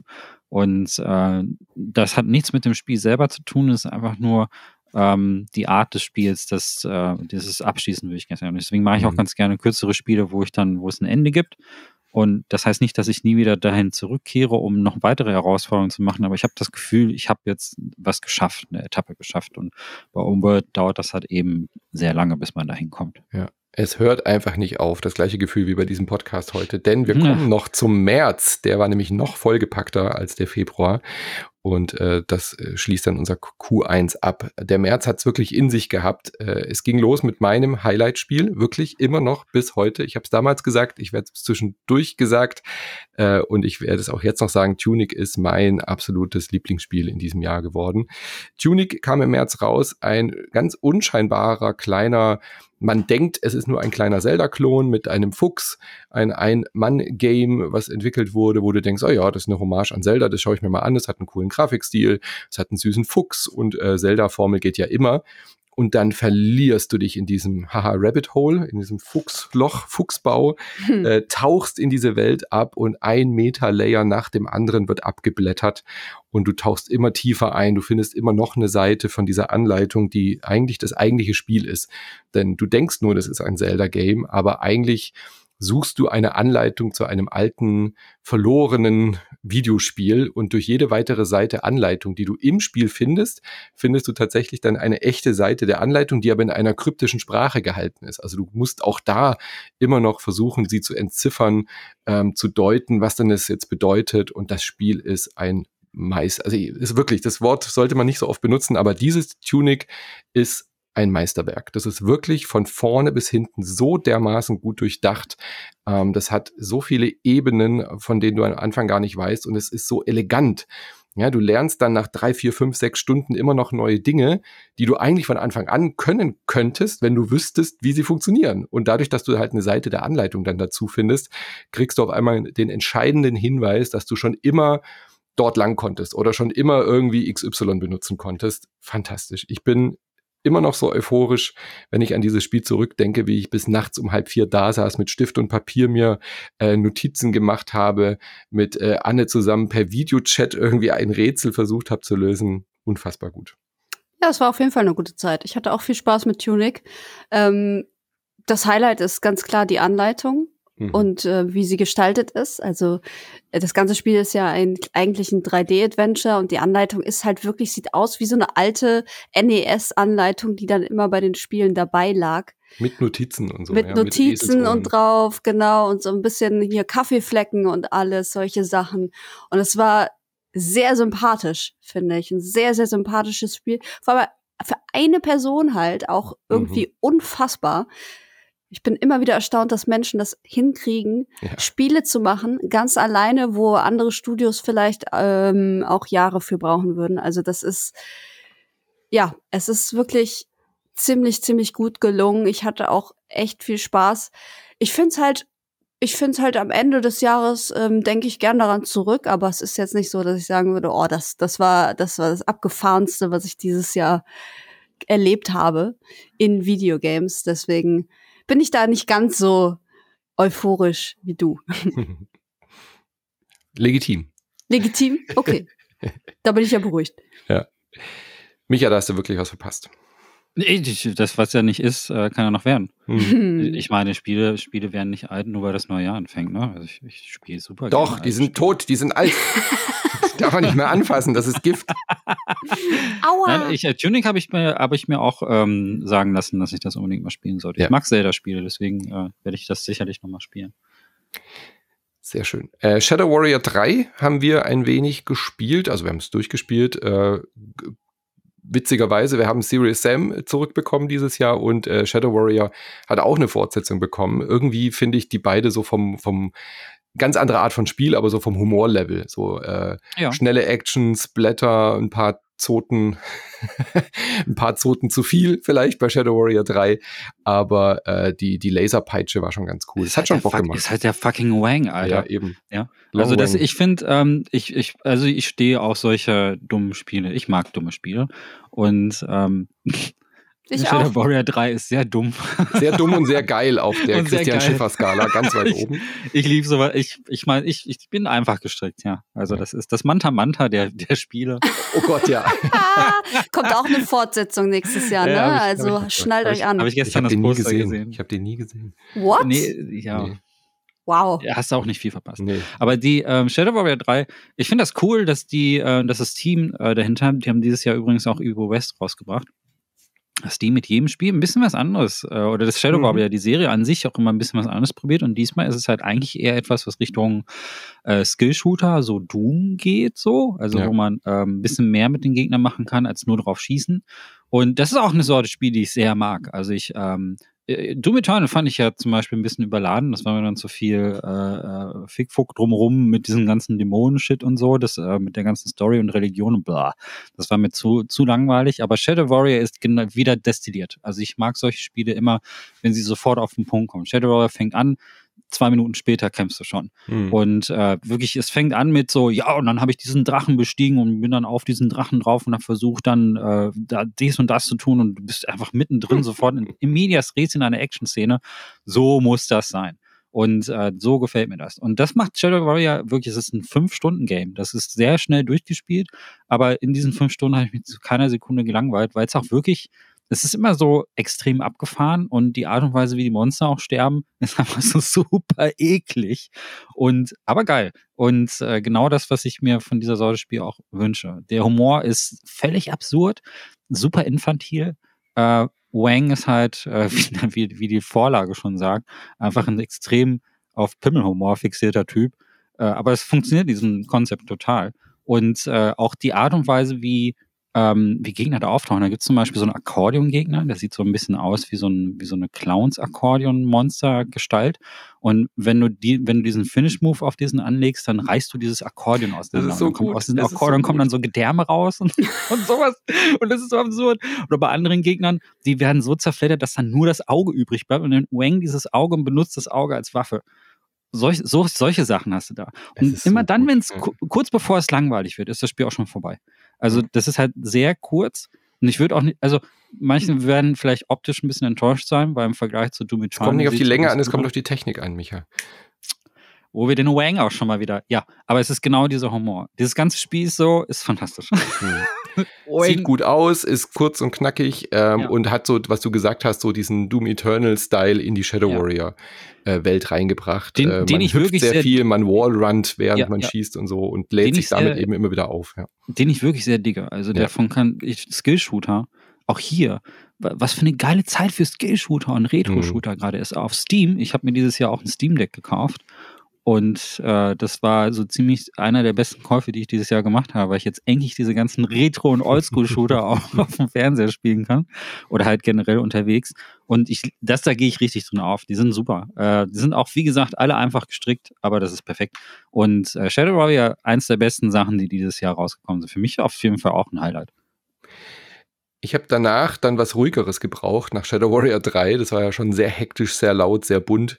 Ähm, und dann habe ich Far Changing Tides gespielt, die Fortsetzung vom ersten Far und wirklich zuckersüß. Also eine ganz, ganz äh, herzliche, warme Fortsetzung von dieser wortlosen Odyssee, wo man mit diesem, ähm, was ist denn das, Segel, umgebauten Segellokomotive. Äh, Katamaran, irgendwas? Ja, also im ersten Teil hat man ja wie so eine Art Lokomotive, die dann mit so einem Segel fährt, die man aber auch mit Kohle beladen kann. Und bei Far Changing Tides, man hört schon am Namen, ist es dann auch ein äh, schwimmbares Teil. Ja, also man kann diese, diese, diese, diese Lokomotive dann eben auch aufs Wasser bewegen, kann dann da ein bisschen schwimmen und sogar ein bisschen tauchen ähm, oder, oder rausgehen, auch als U-Boot ein bisschen fungiert, mit dem Ding arbeiten. Ähm, also man selber taucht, nicht dieses Gefährt.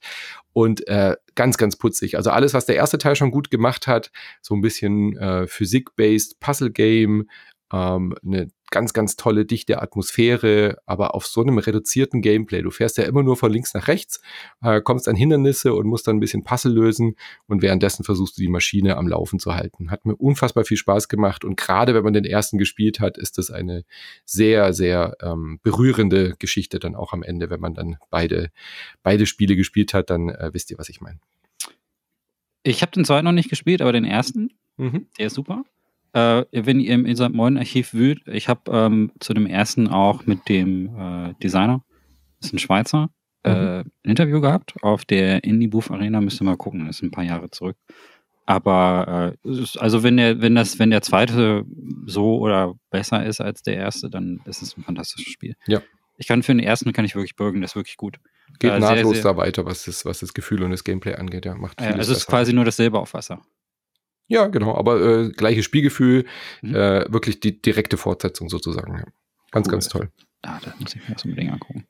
Genau. Äh, Anne, die Switch hat bei dir dieses Jahr geglüht im ersten Quartal. Nach ja. Pokémon ging es direkt weiter mit Kirby und das vergessene Land. Ich mag ihn so sehr, ne? Ich liebe Kirby. Kirby ist für mich eine der besten Figuren, die jemals erfunden wurde.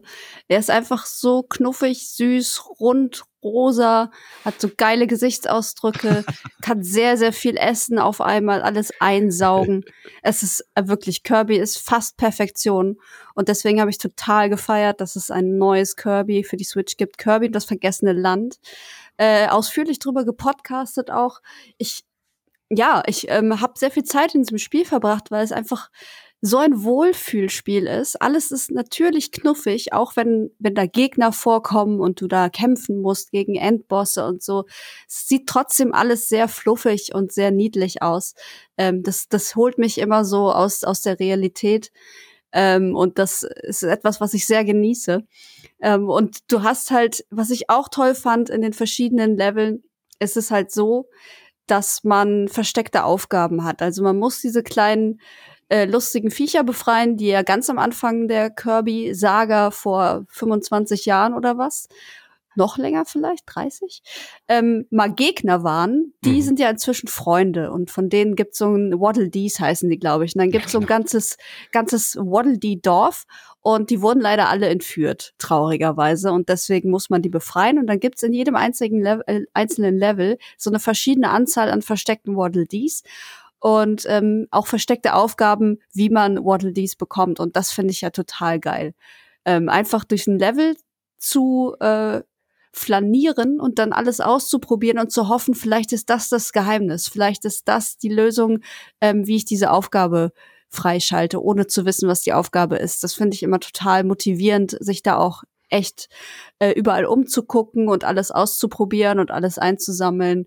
Und wenn es dann noch so eine schöne Atmosphäre hat mit so entspannter Musik und, und allem ist, äh, liegen schlafende Kirbys am Pool und so, das ist alles so richtig zuckersüß. Ähm, und ich habe es komplett durchgespielt auch. Also dann, es gibt ja, es geht ja noch mal weiter, wenn man die Geschichte durchspielt, die auch einen völlig verrückten Endkampf mhm. hat. Habe ich auch noch nie gesehen bei Kirby sowas. Also so wirklich Bayonetta-Style hat man fast das Gefühl. es ist wirklich richtig, richtig abgefahren. Es involviert einen Bus. Ähm, sowieso schräg gewesen, ähm, weil Kirby ja mittlerweile so äh, ganz andere Formen annehmen kann, komplette Autos einsaugt und so. Also diese, geil, ja dieser Übergang in die reale Welt war halt schon ein bisschen seltsam. Hat aber auch eines der besten Videospiel-Intros aller Zeiten mit so einem ähm, Anime-Song. Es wirkt mhm. halt alles sehr, sehr wie eine Anime-Serie am Anfang und ähm, das fand ich so goldig, das fand ja. ich so toll. Also die haben sich wirklich in die richtige Richtung entwickelt und Kirby ist immer noch mein kleiner fluffiger Held. In die richtige Richtung entwickelt. Anders als Sonic, kommen wir später zu. Äh, Kirby ist fantastisch. Ich finde auch, das ist das beste Switch-Game dieses Jahr, glaube ich, für mich. Ähm, bin jetzt nicht so der riesen Splatoon-Fan. Mario Strikers kommen wir später. Ja, nur weil du kein Pokémon magst. Ja, Pokémon ist halt einfach nicht meins, da bin ich halt zu alt für. Aber Kirby holt mich auch komplett ab und ich finde auch spielerisch ist dieses Kirby und das vergessene Land richtig gut. Ähm, so viele tolle Challenges, aber sie schaffen diesen Spagat, dass Kirby ja auch ganz viel jüngere Zielgruppe oder auch Non-Gamer ähm, erfahrene Menschen irgendwie reinzieht durch seine Knuffigkeit. Und du kannst dieses Spiel dann auch spielen, auch wenn du nicht jetzt irgendwie schon jahrelang Videospiele spielst. Aber wenn du die schweren Challenges meistern willst, dann wird's halt stellenweise auch wirklich fordernd. Oder wenn du alles sammeln willst, du kannst dir da halt immer noch mehr rausholen. Und das finde ich, äh, kriegt Kirby fantastisch hin. Hm. Ja, dass wir, dass wir auch als Vielspieler da nicht gelangweilt sind, weil das haben ja einige Kirby-Titel das Problem, dass sie halt wirklich zu einfach sind, ja, dass diese fast schon so im äh, äh, Auto äh, Game-Modus laufen und du fast nicht sterben kannst. Und Kirby hier ist wirklich auch ein bisschen fordernd stellenweise. Ja, vor allem, das ist ja auch vollgestopft mit Aufgaben. Ne? Genau. Ne? Also es ja. geht ja nicht nur darum, diese Waddleys zu befreien, sondern ähm, du kannst auch tausende verschiedene Dinge sammeln. Du kannst an so Automaten, kannst du so Sammelfigürchen ziehen und dann verschiedene Generationen von Sammelfiguren sammeln. Du hast so ein kleines Haus in dem Waddle-Dee-Dorf.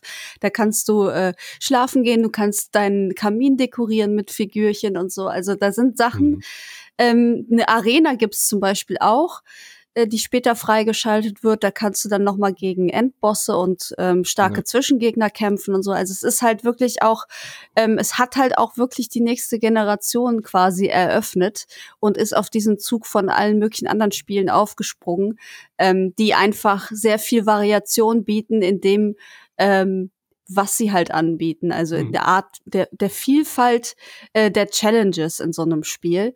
Und für Kirby finde ich ist das genau richtig, ne? Weil wie du sagtest, es ist ja ein ein Charakter, der jetzt alle möglichen Altersklassen durchaus anspricht.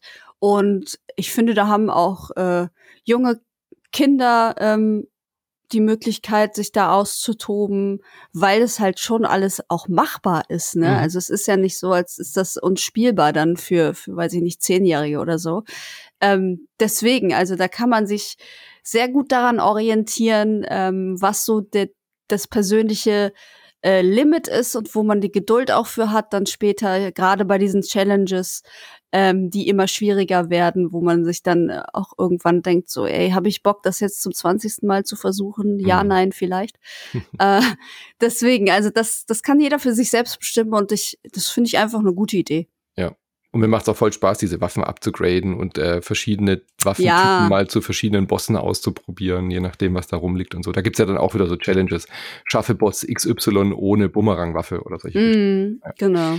Richtig cool, äh, ganz, ganz toll. Und dann kommen wir zu einem der weirdesten Titel des Jahres, glaube ich. Äh, Chaos! Genau, Chaos, Micha. Stranger of Paradise Final Fantasy Origins. Was für ein weirdes Spiel. Ja, äh, Square Enix war dieses Jahr sehr weird. 35 Spiele. 35 Spiele hat Square Enix dieses Jahr rausgeballert. Und alle Was, sind weird. Masse statt Klasse, das war, glaube ich, die Headline, die man äh, hier äh, nennen muss. Äh, unfassbar, was Square Enix abgefeuert hat. Ich verstehe dieses Konzept nicht. Also ich verstehe nicht, was das für eine Strategie ist, den Markt mit sich selbst kannibalisierenden Spielen vollzumüllen. Also selbst wenn du nur JRPGs dieses Jahr spielen wolltest, hat, kamst du quasi nicht hinterher, allein auch wenn du dich nur auf Square Enix konzentrierst. Völlig crazy. Völlig irre. Ja, und die hätten ja eigentlich noch Forspoken rausgebracht. Das wurde mhm. ja nochmal dann kurzfristig verschoben. Was schade ist, weil ich habe mich total auf Forspoken gefreut, aber ey, ähm, dann wird es nächstes Jahr halt einfach besser.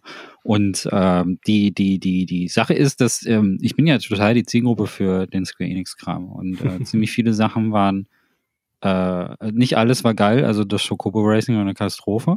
Oh Gott. Ähm, obwohl ich Kart Racer eigentlich sehr mag, aber das, das war gar nicht gut.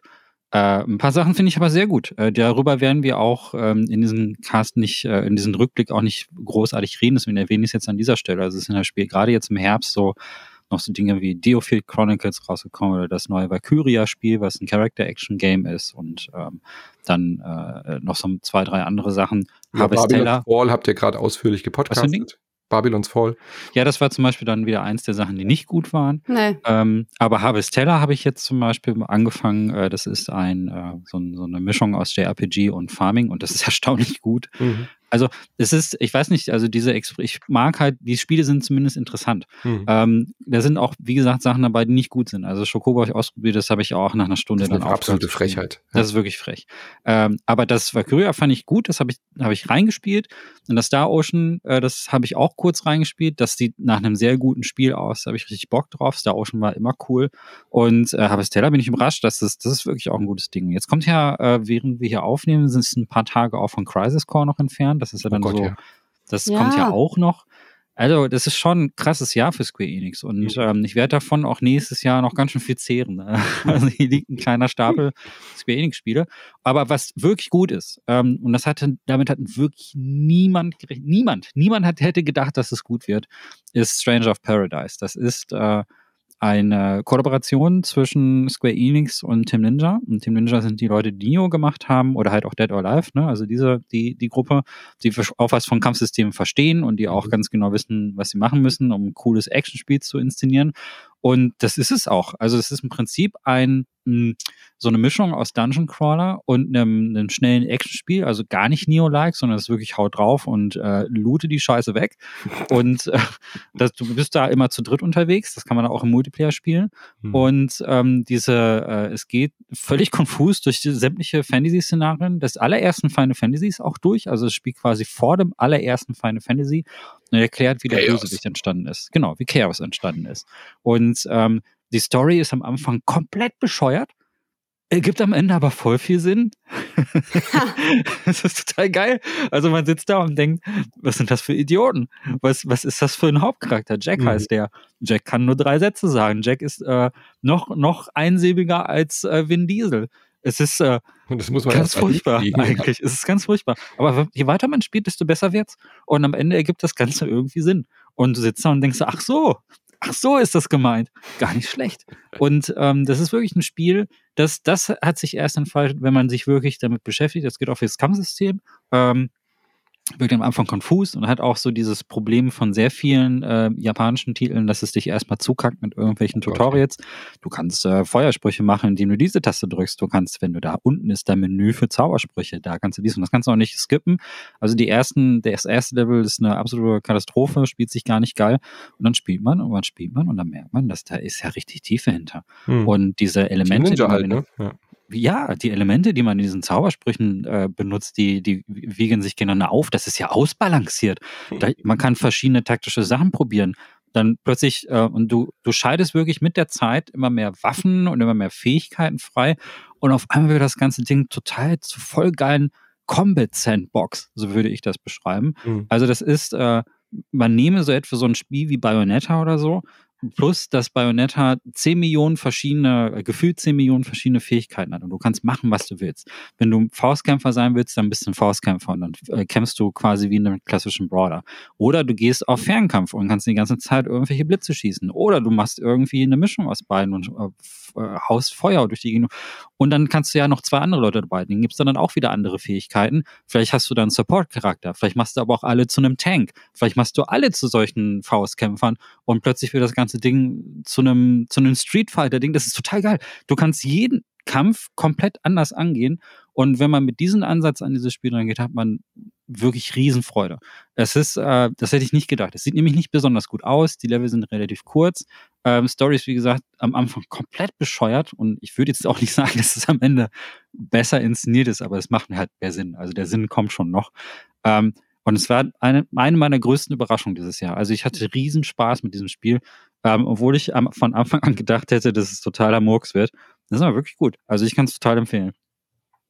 Ja, wirklich eine kleine Überraschung, weil halt auch so viel Absurdität da mitschwingt. Ja. Ähm, was aber wirklich auch hervorragend funktioniert, sind diese bekannten Final Fantasy Elemente. Also ja. äh, du, du kennst die Gegner, wenn da dieser Kaktus-Typ äh, zum Beispiel ankommt und so. Und das macht äh, wirklich Spaß, in diesem Kampfsystem zu spielen. Gerade auch ein gutes Dreier-Koop-Spiel. Wir haben es ja auch eine, eine Runde dann mal zu, zu dritt online gespielt. Mhm. War wirklich äh, überraschend gut, tatsächlich. Aber es braucht sehr viel Überwindung in diesem Spiel. Am Anfang diese furchtbaren One-Liner ähm, ähm, auszuhalten. Ja. Das ja, also, aber es, ich, was ich aber schon mag, ist halt dieser Tim Ninja-Stil. Also ja. ich mag Neo total gerne, ich mag Dead or Alive total gerne. Das ist so, hm, ich kann das schwer beschreiben, die Spiele haben so ein, das ist so, der Cringe ist irgendwie in der DNA mit drin. Man fragt sich auch die ganze Zeit am Anfang, ist das jetzt Absicht oder ja. ist es ungewollt komisch? Aber ja, ich finde es voll geil.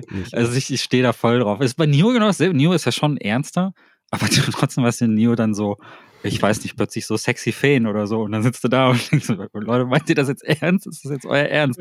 Und das ist, und so, also Stranger of Paradise hat auch so solche Sachen, wo du denkst so, äh, plötzlich taucht da so ein Pirat auf und das ist der dümmste Jack Sparrow Rip-Off, den ich je gesehen habe. Aber es, deswegen ist es unterhaltsam, weil es halt so, weil es ständig so Sachen hat, wo, also ich sehe da immer dieses Augenzwinkern. Das ist so kein Spiel, das sich auch so hundertprozentig ernst nimmt. Das finde ich super. Du kannst den auch völlig bescheuerte Aber sie lassen so ein bisschen offen, ob, ob ja. es ist nicht offensichtlich Parodie. Das ist es definitiv nee. nicht. Es nimmt die Final Fantasy Lore schon auch ernst.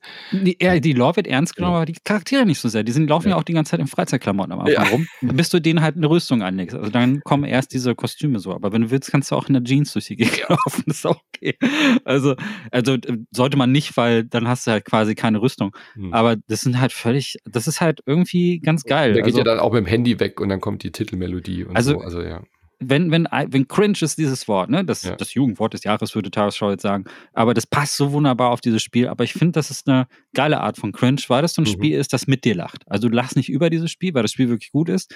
Und ähm, am Anfang machst du dich ein bisschen drüber lustig, was da ist. Aber am Ende merkst du eigentlich, ist es cool, damit zu viben und da mitzugehen und anything goes in diesem Spiel. Und ist nicht ganz so abgefahren wie Bayonetta. Bei Bayonetta 3 habe ich zum Beispiel auch dieses Jahr gespielt und das fand ich dann nicht so gut, weil das war die ganze Zeit so, das will so edgy sein und das ist so, oh, guck, ich bin die sexy Hexe und so. Und du sitzt da und denkst dir, oh, ist das gewollt. Und bei Stranger Paradise kommt das irgendwie so nebenher mit und es ist nie zu viel von diesem Cringe. Und das finde ich, ist genau die richtige Portion. Also es hat mich, wie gesagt, ich bin total begeistert. Ihr hört's raus. Ich finde es total gut. Das ist eines meiner Lieblingsspiele dieses Jahr. Sehr schön. Wer hätte das gedacht? Also ja, ich, hätte ich überhaupt nicht gedacht. Oder? Also, ich, ich, jedes Mal, wenn ich auf irgendeiner äh, Online-Veranstaltung wieder den Trailer gesehen habe, habe ich gedacht, oh Gott, das wird, das wird ja, genau dasselbe richtig gedacht. schlimm wird das. Aber ich zelebriere das mittlerweile total. Also das ist äh, schon was Besonderes. Äh, ich, ich will nicht sagen, dass es für jede Person geeignet ist. Ich glaube, es gibt ganz ganz viele, die dann schreien davonlaufen. Aber ich hatte so einen Riesenspaß mit diesem Spiel. Äh, und das ist ja irgendwie am Ende die Hauptsache. Ja, definitiv. Gut, ich habe noch ein VR-Spiel, eins der wenigen, ausgekramt, äh, für Moss Book 2. Das ist die direkte Fortsetzung von dem fantastischen Moss, was für die PS äh, VR 1, muss man jetzt ja dazu sagen, äh, rausgekommen ist. Da kam dann der Nachfolger auch erstmal exklusiv für PSVR 1 raus, für die PlayStation. Ähm, Gibt inzwischen jetzt auch für die Quest und so weiter und am PC. Also wer, wer das ähm, nicht hat mehr, die Hardware, ich habe mich wirklich abgemüht. Ich habe das äh, Ding nochmal aus dem Keller geholt, ja. habe die alte PSVR wieder installiert und hatte wieder nur Gefluche. Ja, dann äh, war ich äh, schon am Aufbau, habe wieder die Move-Controller nicht geladen gehabt, diese beschissenen Eistüten, weil die Akkus da völlig hinüber sind. Ähm, die, die, die gingen dann nur noch, wenn ich mit äh, Strom gespielt habe und so. Es war eine Katastrophe. Und dann äh, saß ich da alle tausend Kabel angeschlossen mit dieser Zwischenschaltbox. Dann gemerkt, ach fuck, da braucht man ja jetzt einen Adapter für die PS5. Ja? Mhm. dann irgendwie den wieder gesucht. Dann saß ich wieder da. Dann, ach scheiße, da braucht man ja die Kamera. Das äh, ist man ja von äh, VR-Geräten am PC mit der Quest zum Beispiel gar nicht mehr gewöhnt, dass die PSVR ja die, die Sony-Cam braucht. Also die wieder installiert. Aber dieser ganze Hackmack hat sich gelohnt, weil Mossbook 2 ist unfassbar gut. Eins der schönsten VR-Spiele, ähm, war der erste schon, der zweite geht dann nahtlos weiter.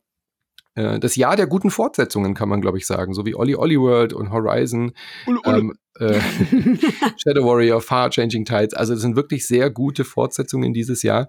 Es macht die Formel nicht viel anders. Es ist genau wie beim ersten Spiel auch. Du hast ein 3D-Adventure, hast einen super schnuffigen kleinen Charakter und es ist unfassbar VR-freundlich, weil du hast keine wilden Bewegungen, sondern du schaust als liebevoller Geist von außen auf diese äh, Miniaturwelt und tauchst da quasi wirklich so ein und die Maus interagiert mit dir, die sieht dich quasi als so ähm, ähm, Geisterwesen und du hilfst diese, diese, diesem Viech. Also du steuerst es zwar auch direkt mit einem ganz normalen Gamepad, ähm, genau, mir ist dann auch aufgefallen, die Move-Tüten braucht man eigentlich gar nicht so richtig, äh, weil das ja mit dem Controller zu steuern ist.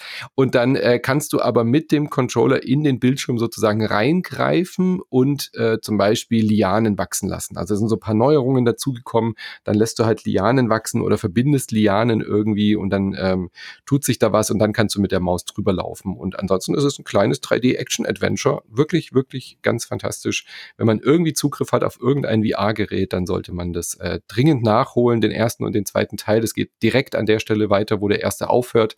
Es ist äh, quasi ja wie so das erste Kapitel gewesen und Mossbook 2 knüpft da an und bringt wirklich sehr viele schöne neue Ideen dazu. Fantastisch. Highlight. Absolutes Highlight. Auch ähm, unabhängig jetzt von VR oder nicht, es ist auch wirklich eins meiner Spiele dieses Jahr gewesen, weil ich einfach den ersten auch schon so mochte und das zweite macht alles richtig. also voll still. Ich hätte jetzt, ich hätte jetzt bei Micha erwartet, aber du wartest jetzt auf PSVR 2. Ich hab, nee, ich habe den, ja, ich habe wirklich den, ich mochte den ersten sehr und ich habe meine VR auch angeschlossen, äh, die, äh, die, also äh, bei mir sind die Moves auch immer an so ein USB-Ladegerät angeschlossen. Ich bin da halt quasi immer vorbereitet. Ja. Also im Gegensatz zu dir ist bei mir nicht im, Stelle, im Keller eingemottet, bei mir ist die wirklich noch in Benutzung, aber ich spiele hauptsächlich Beat Saber damit. also von daher. Nein, ich habe den zweiten aber einfach noch nicht gespielt. Ich habe, ich kann nur sagen, der erste ist mega gut. Ähm, also der ist so süß, die fallen die Zähne aus. Mhm. So süß ist das äh, vor lauter Karies. es ist wirklich, wirklich richtig gut. Also wenn es ein Argument gibt, wenn du Leuten zeigen willst, was ist denn, was ist denn so toll an diesem VR, hm? dann setzt du denen die, dieses Spiel drauf und sobald die sehen, wie Quill, die, die kleine Mauslady, mhm. ähm, dann halt so zuwinkt und sagt so, hallo, hier bin ich, dann schmelzen alle dahin. Also es gibt niemanden, den, ja. also das wirklich, das durch das, also das selbst wenn ihr, sofort, ja selbst die, die, die, die, die, die äh, Leute, die keine Empfindung haben, wenn ihr denkt, äh, wenn ihr überprüfen wollt, ob Menschen klinisch tot sind, äh, müsst ihr ihnen Moss vor die Nase setzen und das über, also selbst, und das äh, kann Zombies zum Leben wieder erwecken. Das ist so gut. Deswegen glaube ich gerne, dass der zweite auch sehr, sehr gut ist. Gut, äh, wie gesagt, jetzt auch außerhalb von PSVR spielbar, wenn ihr irgendwie zum Beispiel eine Quest habt. Äh, ist jetzt übrigens, übrigens auch seit gestern, äh, gibt es jetzt endlich die Quest 2 in Deutschland.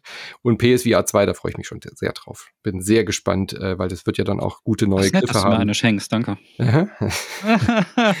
Und äh, das äh, wird garantiert dann da auch nochmal lauffähig. Es wird ja nicht so sein, dass alle Geschenk, Spiele ja. automatisch für PSVR 2 laufen, aber ich denke, da wird es irgendwie Updates oder so geben. Ich krieg dann auch ein Abo geschenkt, das ist nett. Ja, ja. Ich, ich habe diese blöde E-Mail noch nicht bekommen für die Vorbestellung. Alle so, alle im Discord so, oh, ich habe jetzt die PSVR 2 vorbestellt. Und ich so, ah. Kommt noch. Aber sie machen es diesmal noch. schlauer als bei der PS5, dass sie halt, äh, du meldest dich an und dann kriegst du irgendwann einen Link und dann sind die Seiten nicht überlastet. Und dann kannst du es bestellen. Also wir werden auf jeden Fall einen Hardware-Cast machen dazu, Micha, wenn PSVR 2 rauskommt. Ähm, da gibt es ja dann auch äh, ein exklusives Horizon, äh, was dann für PSVR 2 als Launch-Titel dabei ist das wird ein Day-One-Titel für uns. Ja, weiß ich nicht, ob ich nach den 600 Euro noch Geld für Spiele habe, aber. Ja, das ist ja, äh, das sollte ja unser kleinstes Problem sein. ähm, aber wenn wir gerade bei Hardware sind, Micha, äh, du hast schon angedeutet äh, vorhin, Steam Deck war dein Kauf des Jahres. Hm. Äh, das kam nämlich auch im März raus. Äh, Aperture Desktop kam da passend dazu raus. Deswegen habe ich das mal als Titel hier notiert. Das war jetzt nicht der wichtigste Steam Deck-Titel, aber wir müssen kurz über Steam Deck reden. Du hast ja auch ausführlich mit äh, Timo drüber gecastet. Ich war am Anfang etwas ähm, enttäuscht im Sinne von, okay, jetzt habe ich das da, jetzt installiere ich die ganze Zeit, aber was soll ich denn jetzt spielen? Wir sind in der Pandemie, ich fahre nicht mehr so viel Zug. Dann hat die gar nicht so viel Verwendung bei mir gefunden und dann dachte ich erst so, hm, bisschen enttäuscht, aber inzwischen jetzt so übers Jahr gesehen bin ich wirklich sehr, sehr happy mit dem Steam Deck. Wenn man dann mal diese ganze Anfangs, äh, oh, das ist ja doch nur ein PC, ich muss trotzdem ständig irgendwie Zeug installieren und ähm, die erste Phase ist ja so, man installiert mal irgendwie, ah, ich habe God of War auf dem PC, das will ich wissen, wie, wie es auf dem Steam Deck läuft. Dann habe ich mit, mit habe ich es mit ins Auto genommen, habe 20 Minuten God of War gespielt auf höchsten Einstellungen, dann war der Akku leer. und so wow. und dann und dann gewöhnt man sich aber irgendwie dran, wie man mit dem Steam Deck umgeht geht, dass man halt sowas wie Vampire Survivors oder sowas spielt oder irgendwie Indie-Titel nachholt. Und ähm, es ist nicht für alle Spiele perfekt, aber ich finde insgesamt ist das Steam Deck schon ein sehr, sehr guter Wurf geworden mit ein paar Kleinigkeiten, die man sich vielleicht ein bisschen besser gewünscht hätte. Sprich, größere Festplatte, besseres Display und solche Geschichten, oder? Wie geht's dir? Ich äh, feiere das Ding total. Mhm. Ähm, also, man muss aber dazu sagen, dass ich halt sehr, sehr lange nicht am PC gespielt habe. Und erst äh, dieses Jahr habe ich tatsächlich ähm, einen alten Desktop-PC nochmal flott gemacht. Also ich habe, ähm, der ist so auf dem Level von einem von dem Spiele-PC, der so 2019 oder sowas rausgekommen ist. Also nicht die neuesten Komponenten drin, da ist die aller, allererste ATX-Karte drin. Also ich kann so Gülle, Raytracing kann ich schon benutzen, aber jetzt nicht äh, so auf dem Level. Gülle, Raytracing. ja, Reflektiert also, Gülle so arg oder was? Ja, ja. Äh, du würdest dich wundern. Und äh, die Sache ist, dass die, also ich bin da jetzt nicht so top drin, äh, was das geht. Also mir geht es hauptsächlich darum, so Indie-Horror-Games zu spielen. Mhm. Und das, also Indie-Games ist wirklich so das Stichwort. Also ich will jetzt nicht God of War oder oder halt sowas wie Callisto-Protokoll in der ultra fettesten Qualität. Dafür habe ich eine Konsole, dafür habe ich ja. die halt gekauft.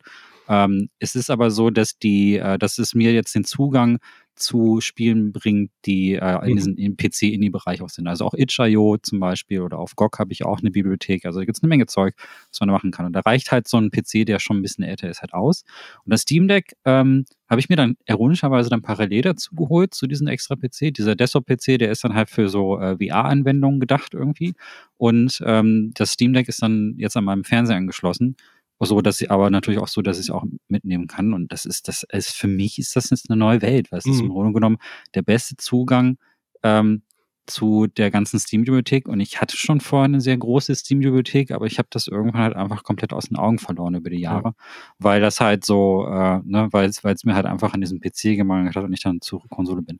Und die Software ist immer noch ziemlich beta, würde ich sagen. Hm. Ähm, also das Betriebssystem von dem Steam Deck äh, hat so viele Quirks und Eigenheiten und mhm. man muss da auch wirklich in diese PC, ich habe in diese PC-Sache rein. Ich habe zum Beispiel die 64 Gigabyte Version, die kleinste. Und ähm, die, du kannst die erweitern, indem du das Ding aufschraubst und da auch wirklich nochmal eine eigene äh, kleine SSD rein tust und so. Das werde ich irgendwann auch mal im nächsten Jahr machen.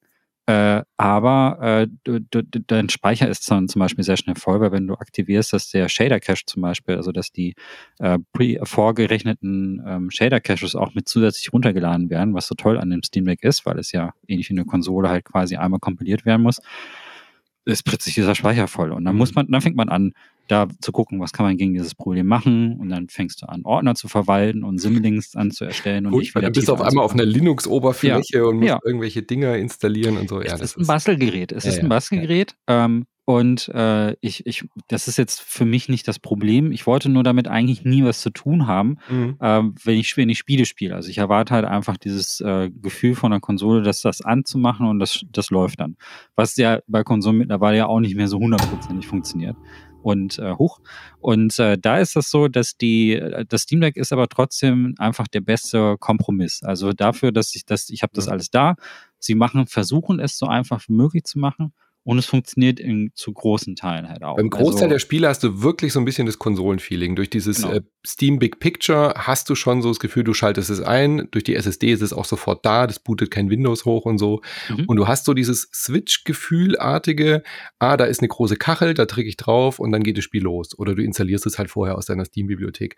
In den Spielen, bei den Spielen, die optimiert sind, geht es wunderbar. Dann willst du aber unbedingt, Anne zum Beispiel, willst du unbedingt Dorfromantik spielen. Ja. Und dann merkst du irgendwie, ah, das Controller-Scheme passt nicht, weil Dorfromantik nicht äh, zu der Zeit, als das Steam Deck neu war, noch nicht für die Konsolen raus war. Das heißt, es gibt kein Controller-Layout. Das heißt, du musst mit den, mit den Touchpads die Maus irgendwie simulieren und dann kannst du dir irgendwie 18 verschiedene Controller-Setups irgendwie installieren und dann probierst du es, dann ist die Schrift zu klein.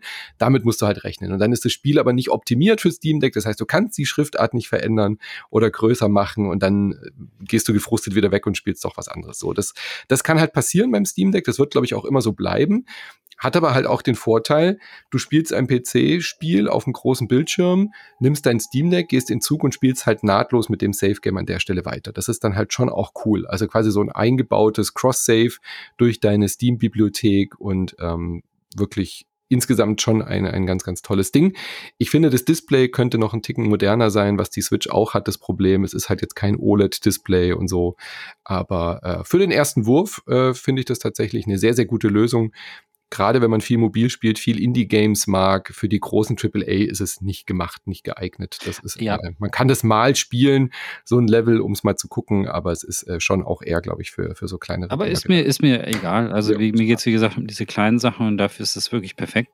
Und da habe ich bisher auch keine Performance-Probleme mit irgendwas gehabt. Also mhm. ich, ich habe äh, dieses Jahr ähm, schon einige Sachen auch gespielt äh, da drauf, unter anderem The Complex, über das wir jetzt gleich noch reden. Und das sind halt so Sachen, ähm, die, die, die halt dafür reicht das Steam Deck völlig aus. Also das ist, äh, wie gesagt, God of War, es steht zwar als Steam Deck Verified, würde ich jetzt aber ehrlich gesagt sagen. Aber es geht, Digital, es geht gut. Also, ja, also Digital Foundry ja. sagt auch, es ist auf dem Level von der PS4. Ja. Und ich so, ja, aber dann spiele ich halt zu Hause. Ja? Also wenn ich will doch jetzt nicht Uncharted auf mein Steam Deck spielen, habe ich auch, auch keinen Bock. Dafür ist es mir zu kompliziert.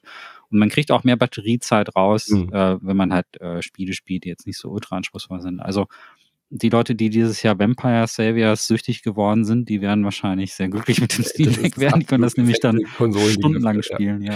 ja. Sehr schön. Aber dann erzähl uns doch von The Complex, was du gerade schon angedeutet hast. Das steht nämlich auch auf deiner Liste im März. Ja, äh, The Complex ist interessant, ist erstens ein kostenloses Spiel. Also jeder, der jetzt sagt, oh, das klingt interessant, kann sich das auf Steam frei runterladen. Ähm, und das ist äh, äh, das Schöne an so Indie-Horror-Spielen ist, dass Indie-Horror-Spiele immer so eine ganz bestimmte Phobie oder eine ganz bestimmte Angst ansprechen, die sehr nischig ist. Also ich habe das letztes Jahr schon bei Resident Evil gesagt. Resident Evil ist ja Mainstream und da müssen sie alles Mögliche in ein Spiel reinpacken. Ne? Da sind Zombies, da sind ein bisschen Geister drin, da sind ein bisschen Halluzinationen drin, da ist so ein bisschen was von allem und äh, damit man jede Zielgruppe abholt. Und am Ende sind alle zwar relativ zufrieden, aber es geht nicht so richtig auf eine bestimmte Angst, auf eine bestimmte Phobie ein. Und Indie-Horror-Games können sich das leisten, weil sie äh, ähm, durch die sehr, sehr schmalere Zielgruppe und durch die geringen Produktionskosten auch mehr Risiken eingehen können. Und Complex ist so ein Spiel, weil es ähm, das Phänomen der Liminal Spaces annimmt. Habt ihr den Begriff schon mal gehört? Hm, nee. Liminal Spaces ähm, sind in der Pandemie irgendwie durch Reddit-Posten so ein bisschen größer geworden. Das sind äh, Orte, die ähm, sehr leer sind, also wo normalerweise sehr viele Menschen vorhanden sein sollten, die aber zu einem Zeitpunkt fotografiert werden, wo einfach niemand da ist und die so ein ah. Gefühl von Leere in einem auslösen. Ne?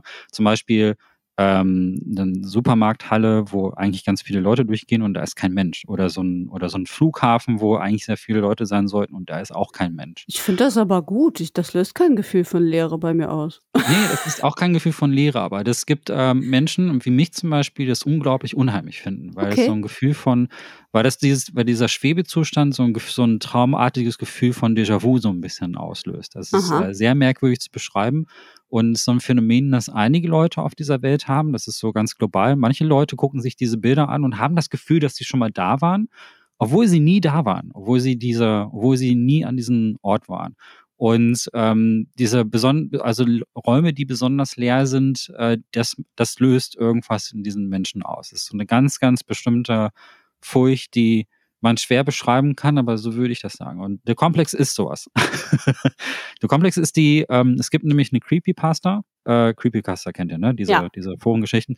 Und da gibt es eine Creepypasta, da geht es um die sogenannten Backrooms. Und die Backrooms, die Idee ist, dass man aus der Realität rausglitschen kann, so ähnlich wie in einem Spiel, dass man dann so durch eine Wand glitscht und dann ist man plötzlich in einem Raum drin, die, wo man eigentlich nicht sein sollte. Und die Backrooms sind so etwas. Du läufst einfach, du gehst deinem Leben nach und auf einmal glitscht irgendwas und du landest aus irgendeinem Grund, kann man nicht erklären, in diesen Backrooms. Und diese Backrooms sind eine Ansammlung von ähm, labyrinthartigen Räumen, die mit so einer gelben Tapete bezogen sind. Und das sieht so ein bisschen aus, als hätte man so einen leerstehenden Büroraum so ins Unendliche weitergezogen. Und da fängt dieses Spiel auch an. Du landest einfach in diesem, in diesem Komplex und äh, wanderst da so durch. Äh, und das ist ein Walking Simulator, der geht so ungefähr 40 Minuten oder so, ist relativ kurz, führt dich aber durch eine Reihe von solchen Liminal Spaces. Da gibt es dann halt noch so ein Schwimmbad, was äh, merkwürdig leer aussieht. Dann gibt es noch äh, zwei, drei andere Bereiche, die ich hier nicht spoilern will. Und ähm, das, ist, das hat alles mit diesem Leeregefühl zu tun. Und das Ganze kommt daher in so einer Found-Footage-Ästhetik. Das sieht halt aus wie ähm, früher Blair Witch Project oder so etwas, ohne mhm. dieses große Gewackel. Aber es hat so Lo-Fi, also es, äh, du hast die ganze Zeit den Ton wie durch so, eine schlecht, durch so ein schlechtes Mikrofon aufgenommen. Immer wenn man läuft, dann hat man so ein dumpfes Uff, Uff, Uff. Und ähm, immer wenn man zoomt und so ein bisschen die Kamera bewegt nach links und rechts, dann gibt es so ein, so ein ganz stumpfes Ruckeln wie bei so einem alten Mikrofon. Und die ganze Optik, die ist auch sehr, sehr, sehr, sehr Lo-Fi. Und ähm, äh, es ist, ne, die Zielgruppe wird immer schmaler.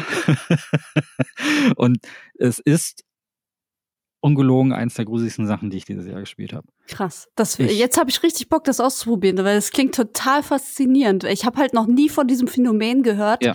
ähm, dass Leute dann irgendwie so Déjà-vu-Situationen an so leeren Orten erleben und dass man davon Angst bekommt und so. Das ist ich will das ausprobieren. Vielleicht habe ich das ja auch, also im Videospiel zumindest. Ich, Im echten Leben glaube ich nicht die, die Wahrscheinlichkeit, dass, es, dass man es langweilig findet, ist halt einfach hoch. Das ist aber einfach das Risiko von solchen Spielen, ist, äh, von Horrorspielen. Es gibt halt, jedes Spiel hat eine andere Phobie. Manche Leute, also ein Beispiel, manche Leute haben eine Spinnenphobie, hm. ich nicht. Und wenn jetzt ein äh, Spiel, ein Spiel mit sehr vielen Spinnen kommt, dann bin ich so, ja, what?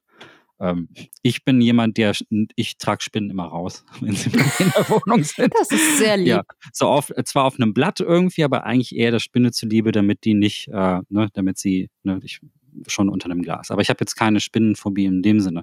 Aber vielleicht könnt ihr das daran nachvollziehen, wenn ihr Angst vor Spinnen habt oder so, dann sind Spiele, wo Spinnen vorkommen, der Horror. Es gibt ja dieses Jahr gab es ja Grounded zum Beispiel und da gab es extra diesen Spinnen-Safety-Modus, dass ja. man die Spinnen gegen was anderes ersetzt. Und das Limited Space Ding ist halt auch so eine ganz spezielle Angst, die, die, die man anspricht und es ist auch schwer zu beschreiben. Aber wenn man das hat, wenn man dieses, wenn man, wenn man, wenn man so dieses Gefühl hat, dann ist es eines der schlimmsten Spiele, die man spielen kann. Alle anderen finden es wahrscheinlich super langweilig, weil es ist ein Walking Sim, man kann nicht kämpfen, man kann, äh, man muss quasi nur den richtigen Weg finden. Man läuft sehr, sehr langsam und ähm, aber äh, das macht es umso besser. Das macht es weil man dann wirklich, weil man gezwungen ist, sich äh, das wirklich aufzunehmen. Man muss das im Dunkeln spielen, mit Kopfhörern auf dann, ähm, dann hat das den besten Effekt. Das habe ich nämlich genau gemacht. Das war halt auch so ein Titel, den ich auf dem Steam Deck gespielt habe. Da steht zwar inkompatibel, aber funktioniert wunderbar. Und äh, das hat mich total abgeholt. Also äh, in diesem Jahr ist es wirklich ein fantastisches Jahr für Horrorspiele allgemein gewesen. Ähm, so viele richtig geile Sachen, die dieses Jahr rausgekommen sind. Aber das ist wirklich so. Ich freue mich halt vor allen Dingen aber auch um so über solche Releases wie The Complex, weil es so weil es so eine super kleine Nische irgendwie anspricht. So. Und äh, aber wenn man, wenn ihr in dieses Rabbit Hole reingeht und wenn ihr da ein bisschen googelt, dann findet ihr da auf jeden Fall echt einige interessante äh, Fakten zu diesem ganzen Liminal Space Ding. Das ist echt ziemlich, ziemlich interessant. Kann, ich, kann cool. ich euch nur empfehlen, sich mal einzugraben. Also auch wenn ihr es selber nicht versteht, was daran ist, ähm, aber es, es, gibt mittlerweile echt viele Video-Essays über dieses Phänomen und so. Und als die Leute halt zu Hause saßen, äh, gerade 2020 und äh, Pandemie im vollen Zügen in allen ganz vielen Ländern war, haben sich viele Leute dann mit solchen Sachen beschäftigt. Und dann kam das irgendwie auf. Also da haben das ganz viele festgestellt. Und es gibt ganze, es gibt richtig große Subreddits, die, die nur solche Bilder posten von den Minispaces. Und das ist echt abgefahren. Also, und ich habe auch bemerkt, bei mir funktioniert es auch. Also ich finde es auch mega gruselig. Äh, aber wie ist das denn bei so Filmen wie zum Beispiel I Am Legend, ne? Da ist ja auch nur Will Smith mit seinem Hund alleine und alles ist so verlassen und so. Zählt das auch? Nicht, nicht ganz, ähm, weil die dafür ist zu viel Zeug in der Stadt. Ähm, Ach so. Aber ja, aber das ist vom Gefühl her so ein bisschen. Äh, Liminal Spaces sind aber surrealer, weil die noch leerer sind. Also die Stadt ist ja trotzdem gefüllt mit Autos und da sind ja noch Tiere und ähm, aber ja. ich hatte auch, also ich finde es auch unangenehm, den Anfang, bevor diese blöden Zombie-CGI-Monster da kommen. Jo. Aber bis dahin fand ich es aber auch relativ oh, unheimlich.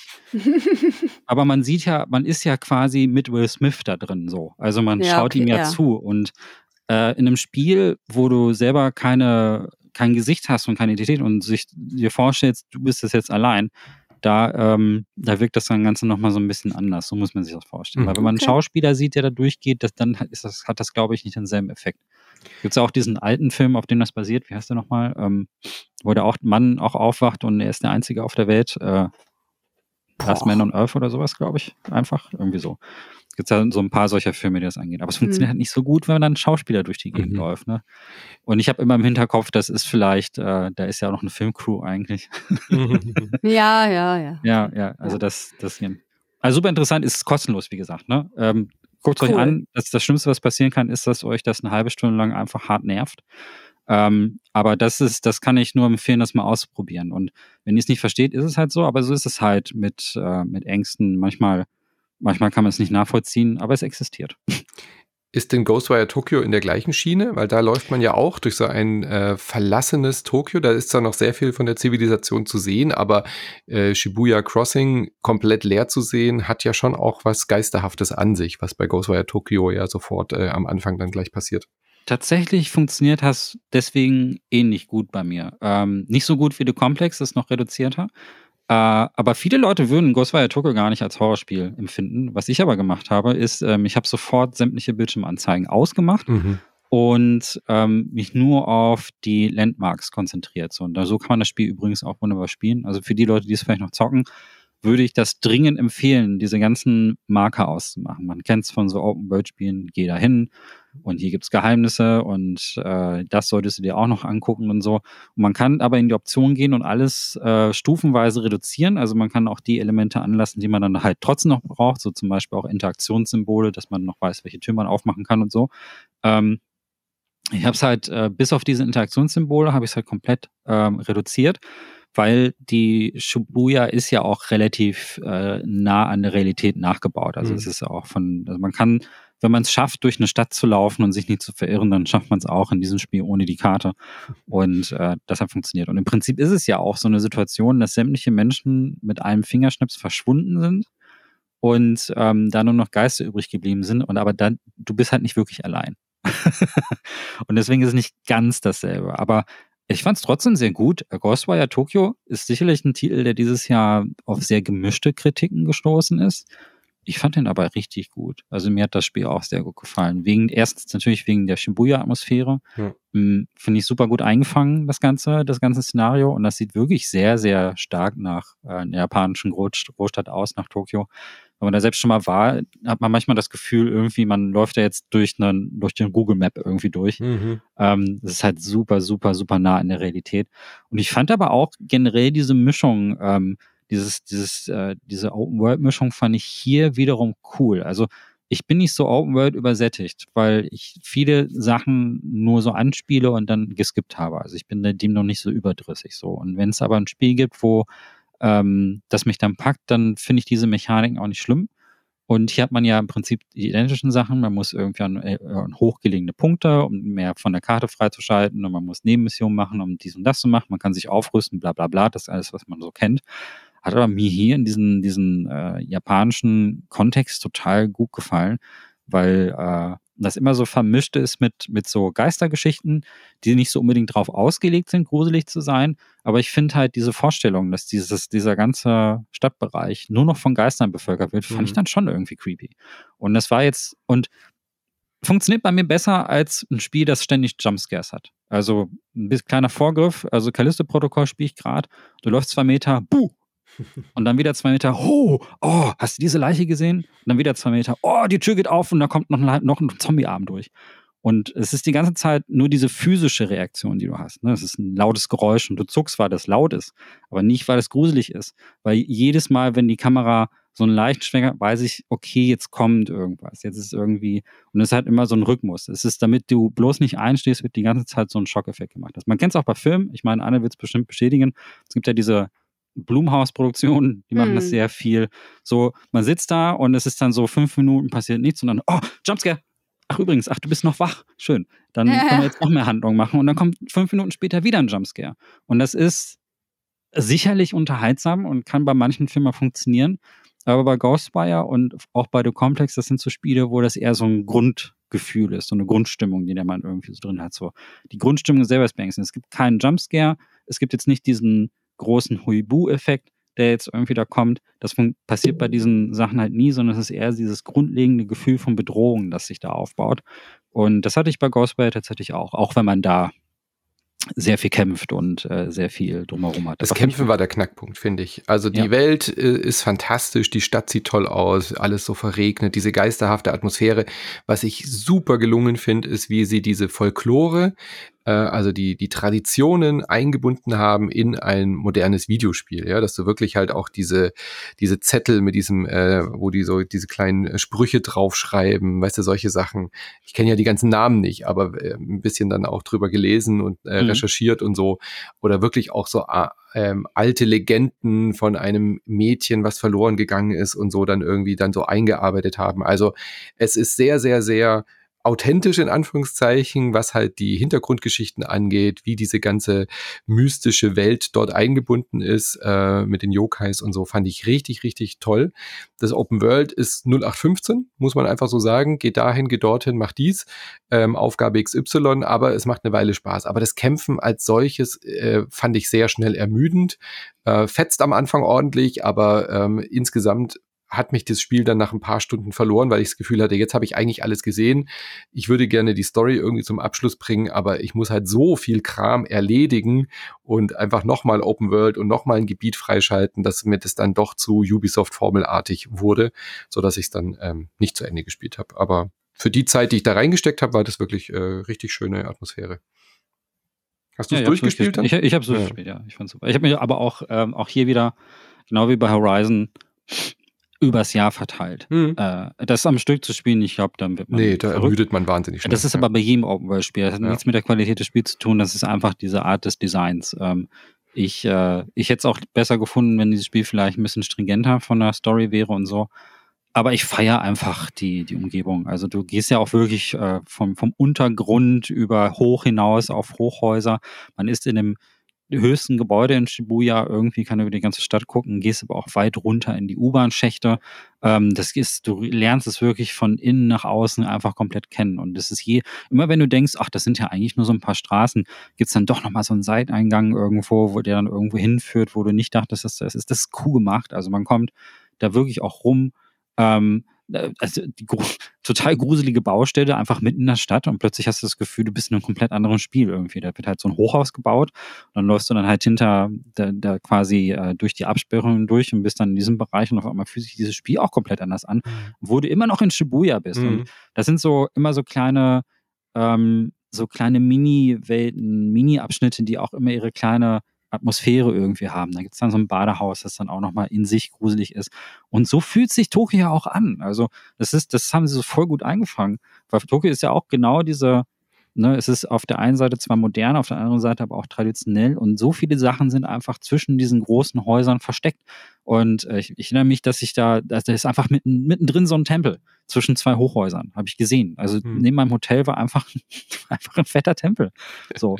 Und die sind da einfach mittendrin. Du gehst irgendwie in eine Nebenstraße rein und entdeckst da plötzlich was. Und so hat sich dieses ganze Spiel für mich angefühlt. Das fand ich super gut eingefangen. Und ähm, das hat mich echt gehalten. Kämpfe fand ich okay. Also ist jetzt nicht, äh, ist kein Shadow Warrior oder so, ähm, aber war in Ordnung. Ich fand das immer sehr nett, äh, dass der Typ äh, die ganze Zeit mit seinen Händen so rumgewuchelt hat. Ja. Und äh, das war das Harry Potter-Spiel ohne Harry Potter-Lizenz. Das stimmt.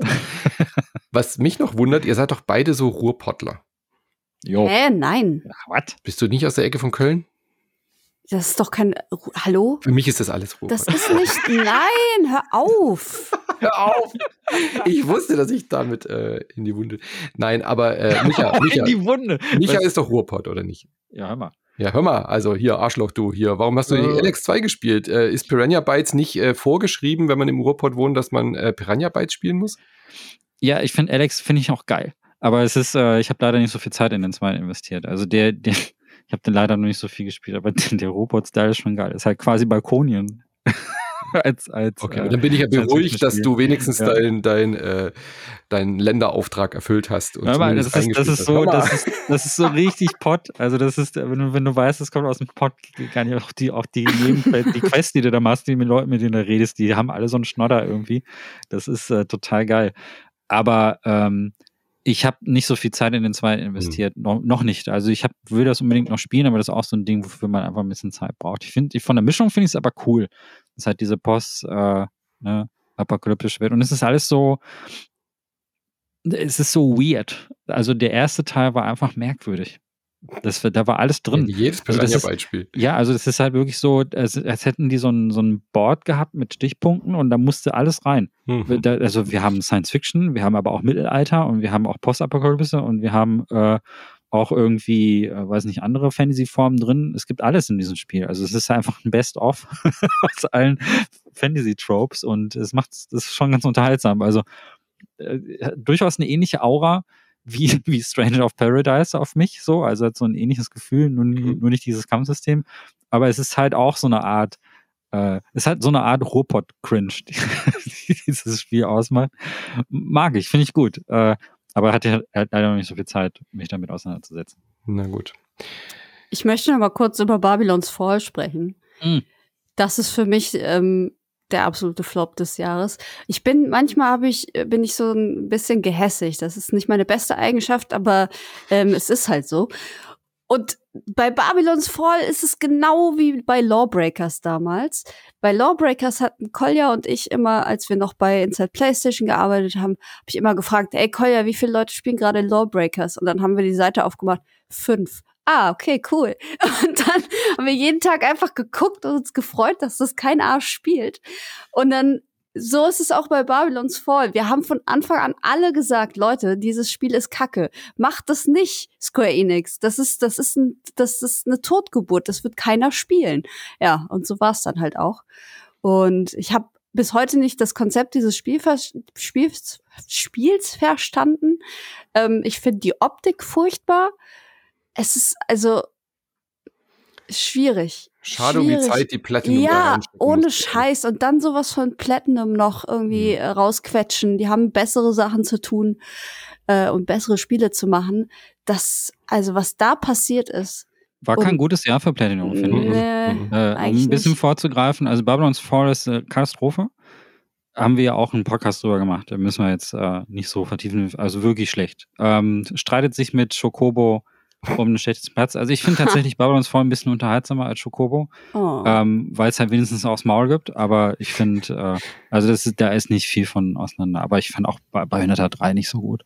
Hm. Ich habe da, ich war sehr, sehr enttäuscht. Also Bayonetta 1 und 2, mm, mm. liebe ich, ja. Oh, großartig. 2 ist so gut. Äh, zweiten liebe ich richtig, der ist halt äh, mm, perfekt. Aber der dritte ist einfach, äh, weiß ich auch nicht, was die sich da. Also man merkt halt wirklich, dass da, dass da zu viel drauf machen. Und das sage ich von dem Studio. Ich mochte Astrid Chain total gerne und ich mag auch viele andere Projekte von Platinum Games gerne. Aber es gibt manchmal so Projekte, wo du dich fragst, ähm, hat da nicht einfach, haben da nicht Ressourcen gefehlt oder so. Und so fühlt es sich an. Und Bayonetta 3 ist jetzt kein Kack-Game. Kommt erst im halt Oktober, Micha. Ja, kommt erst im Oktober, aber war einfach nicht so gut. einfach insgesamt kein gutes Platinum-Jahr. Also ich hoffe, die, die, die fangen sich einfach noch mal ein bisschen.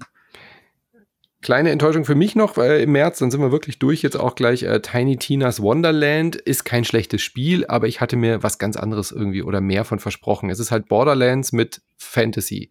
Und ich mag diese Prämisse, dass Tiny Tina sagt, in der, One, in der Borderlands-Welt, äh, komm, wir spielen jetzt ein Pen and Paper.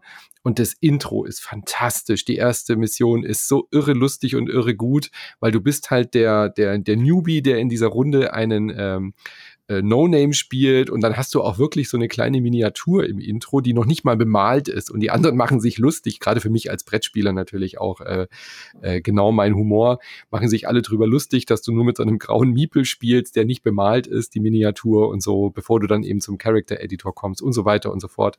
Ähm, ganz viel Humor drin, dass der Boss auch äh, die vierte Wand durchbricht und so weiter.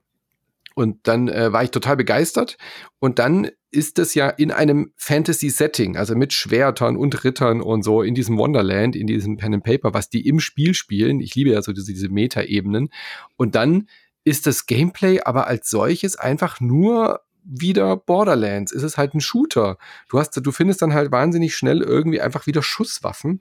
Und da war ich dann halt irgendwie so ein bisschen, ja, ach nee, hm, das ist ja dann irgendwie doch wieder nur ein, Aufguss von Borderlands und irgendwie nur ein Reskin. Der Humor ist okay, der funktioniert. Das Problem ist auch, ich hätte es gerne im Koop gespielt, dann habe ich es im Koop gespielt, aber dann ist so viel Gelaber, dass du eigentlich auch nicht wirklich kooperativ spielst, weil du eigentlich die ganze Zeit die Fresse halten musst, weil die Tiny Tina so viel redet. Also schwierig, schwierig, schwierig. Ich hätte es gern mehr gespielt, ähm, hat mich aber dann aufgrund dessen, dass es halt dann doch eigentlich nur ein Science-Fiction-Shooter ist, der mit äh, Fantasy-Skin aufwartet, äh, nicht so wirklich abgeholt. Und ja, Anne kann jetzt schon wieder nicht äh, die Augen genug verdrehen. Ja, ja, ja, ich bin schon dabei. Für dich ist es ja sowieso äh, völlig raus. Und äh, das zieht sich leider dieses Jahr durch, dass ich mit den äh, Borderlands-Spielen, die dieses Jahr rausgekommen sind, nicht so richtig warm geworden bin. Sehr schade. Ist sicherlich kein schlechtes Spiel, aber hat mich dann nicht, nicht mitgenommen irgendwie. Ja, in Gran Turismo 7 gab es Autos. Ja, und das, die, fahren, die fahren Runden. Ja. Das möchte ich dazu sagen. Mehr weiß ich von diesem Spiel nicht. Es tut mir leid. Ich weiß nur, dass Trant sich irgendwann äh, aufgeregt hat, ähm, dass es doch nicht so gut ist, beziehungsweise dass es einige Mängel hat. Hm. Ähm, und deswegen nicht das ist, was er erhofft hatte. So, das ist alles, was ich über Gran Turismo weiß. Ja, Juhu. Hatten wir ja auch einen ausführlichen Cast zu. Jo. War's Gut. das etwa? Sind das wir fast mit dem Herz. Irre. Krass. Ja, siehst du, wir haben jetzt schon wieder fast zwei Stunden ähm, gesprochen. Tja. Das ist, äh, ja, das ist, das ist der Jahresrückblick, so ist es. Und es verging wie im Fluge mit euch. Wie im Fluge? So Bauernflugmäßig Ernte? ja, äh, äh, unangenehmes Schweigen. Wir beenden diesen Podcast jetzt. Das war der allererste Teil Q1 unseres wunderschönen Spielemenschen-Sensation Podcasts. Bitte bleibt dran. Die nächste Folge ist schon um die Ecke, steht parat. Bis genau. dann. Übermorgen geht's weiter. Und äh, ganz wichtig noch, wenn ihr uns äh, jetzt hört äh, und uns noch nicht unterstützt. Äh, es war ein schwieriges Jahr, auf jeden Fall. Äh, wir wissen, dass die Finanzen knapp sind, aber auch Insert Moin äh, hat keine großen Finanzsprünge dieses Jahr gemacht. Eher im Gegenteil. Wir haben ziemlich viele Patreons verloren. Also wenn ihr äh, sagt, äh, vielleicht habe ich noch ein paar Euro übrig für dieses Projekt, damit wir auch in 2023 weiter podcasten können, dann würden wir uns sehr freuen, wenn ihr auf patreon.com slash insertmoin mal vorbeischaut oder auf steady steadyhq.com slash insertmoin. Wie gesagt, wir haben wirklich im hohen zweistelligen Bereich dieses Jahr Patreons verloren. Ist auch, wie gesagt, völlig nachvollziehbar. Aber wenn ihr noch ein paar Taler übrig habt, äh, würden wir uns sehr freuen, dass wir ein bisschen kräftiger in 2023 starten, reinstarten können, als wir jetzt dieses Jahr gerade aufhören. Und äh, dann kriegt ihr Montag, Mittwoch, Freitag äh, frische Folgen zusätzlich zu den freien Sonntagsfolgen. Und äh, dann würde ich sagen, hören wir uns am Mittwoch wieder zu Q2, April, Mai und Juni. Bis wupp, dann. Wupp. Bis dann. Tschüss. Bis dann. Ciao.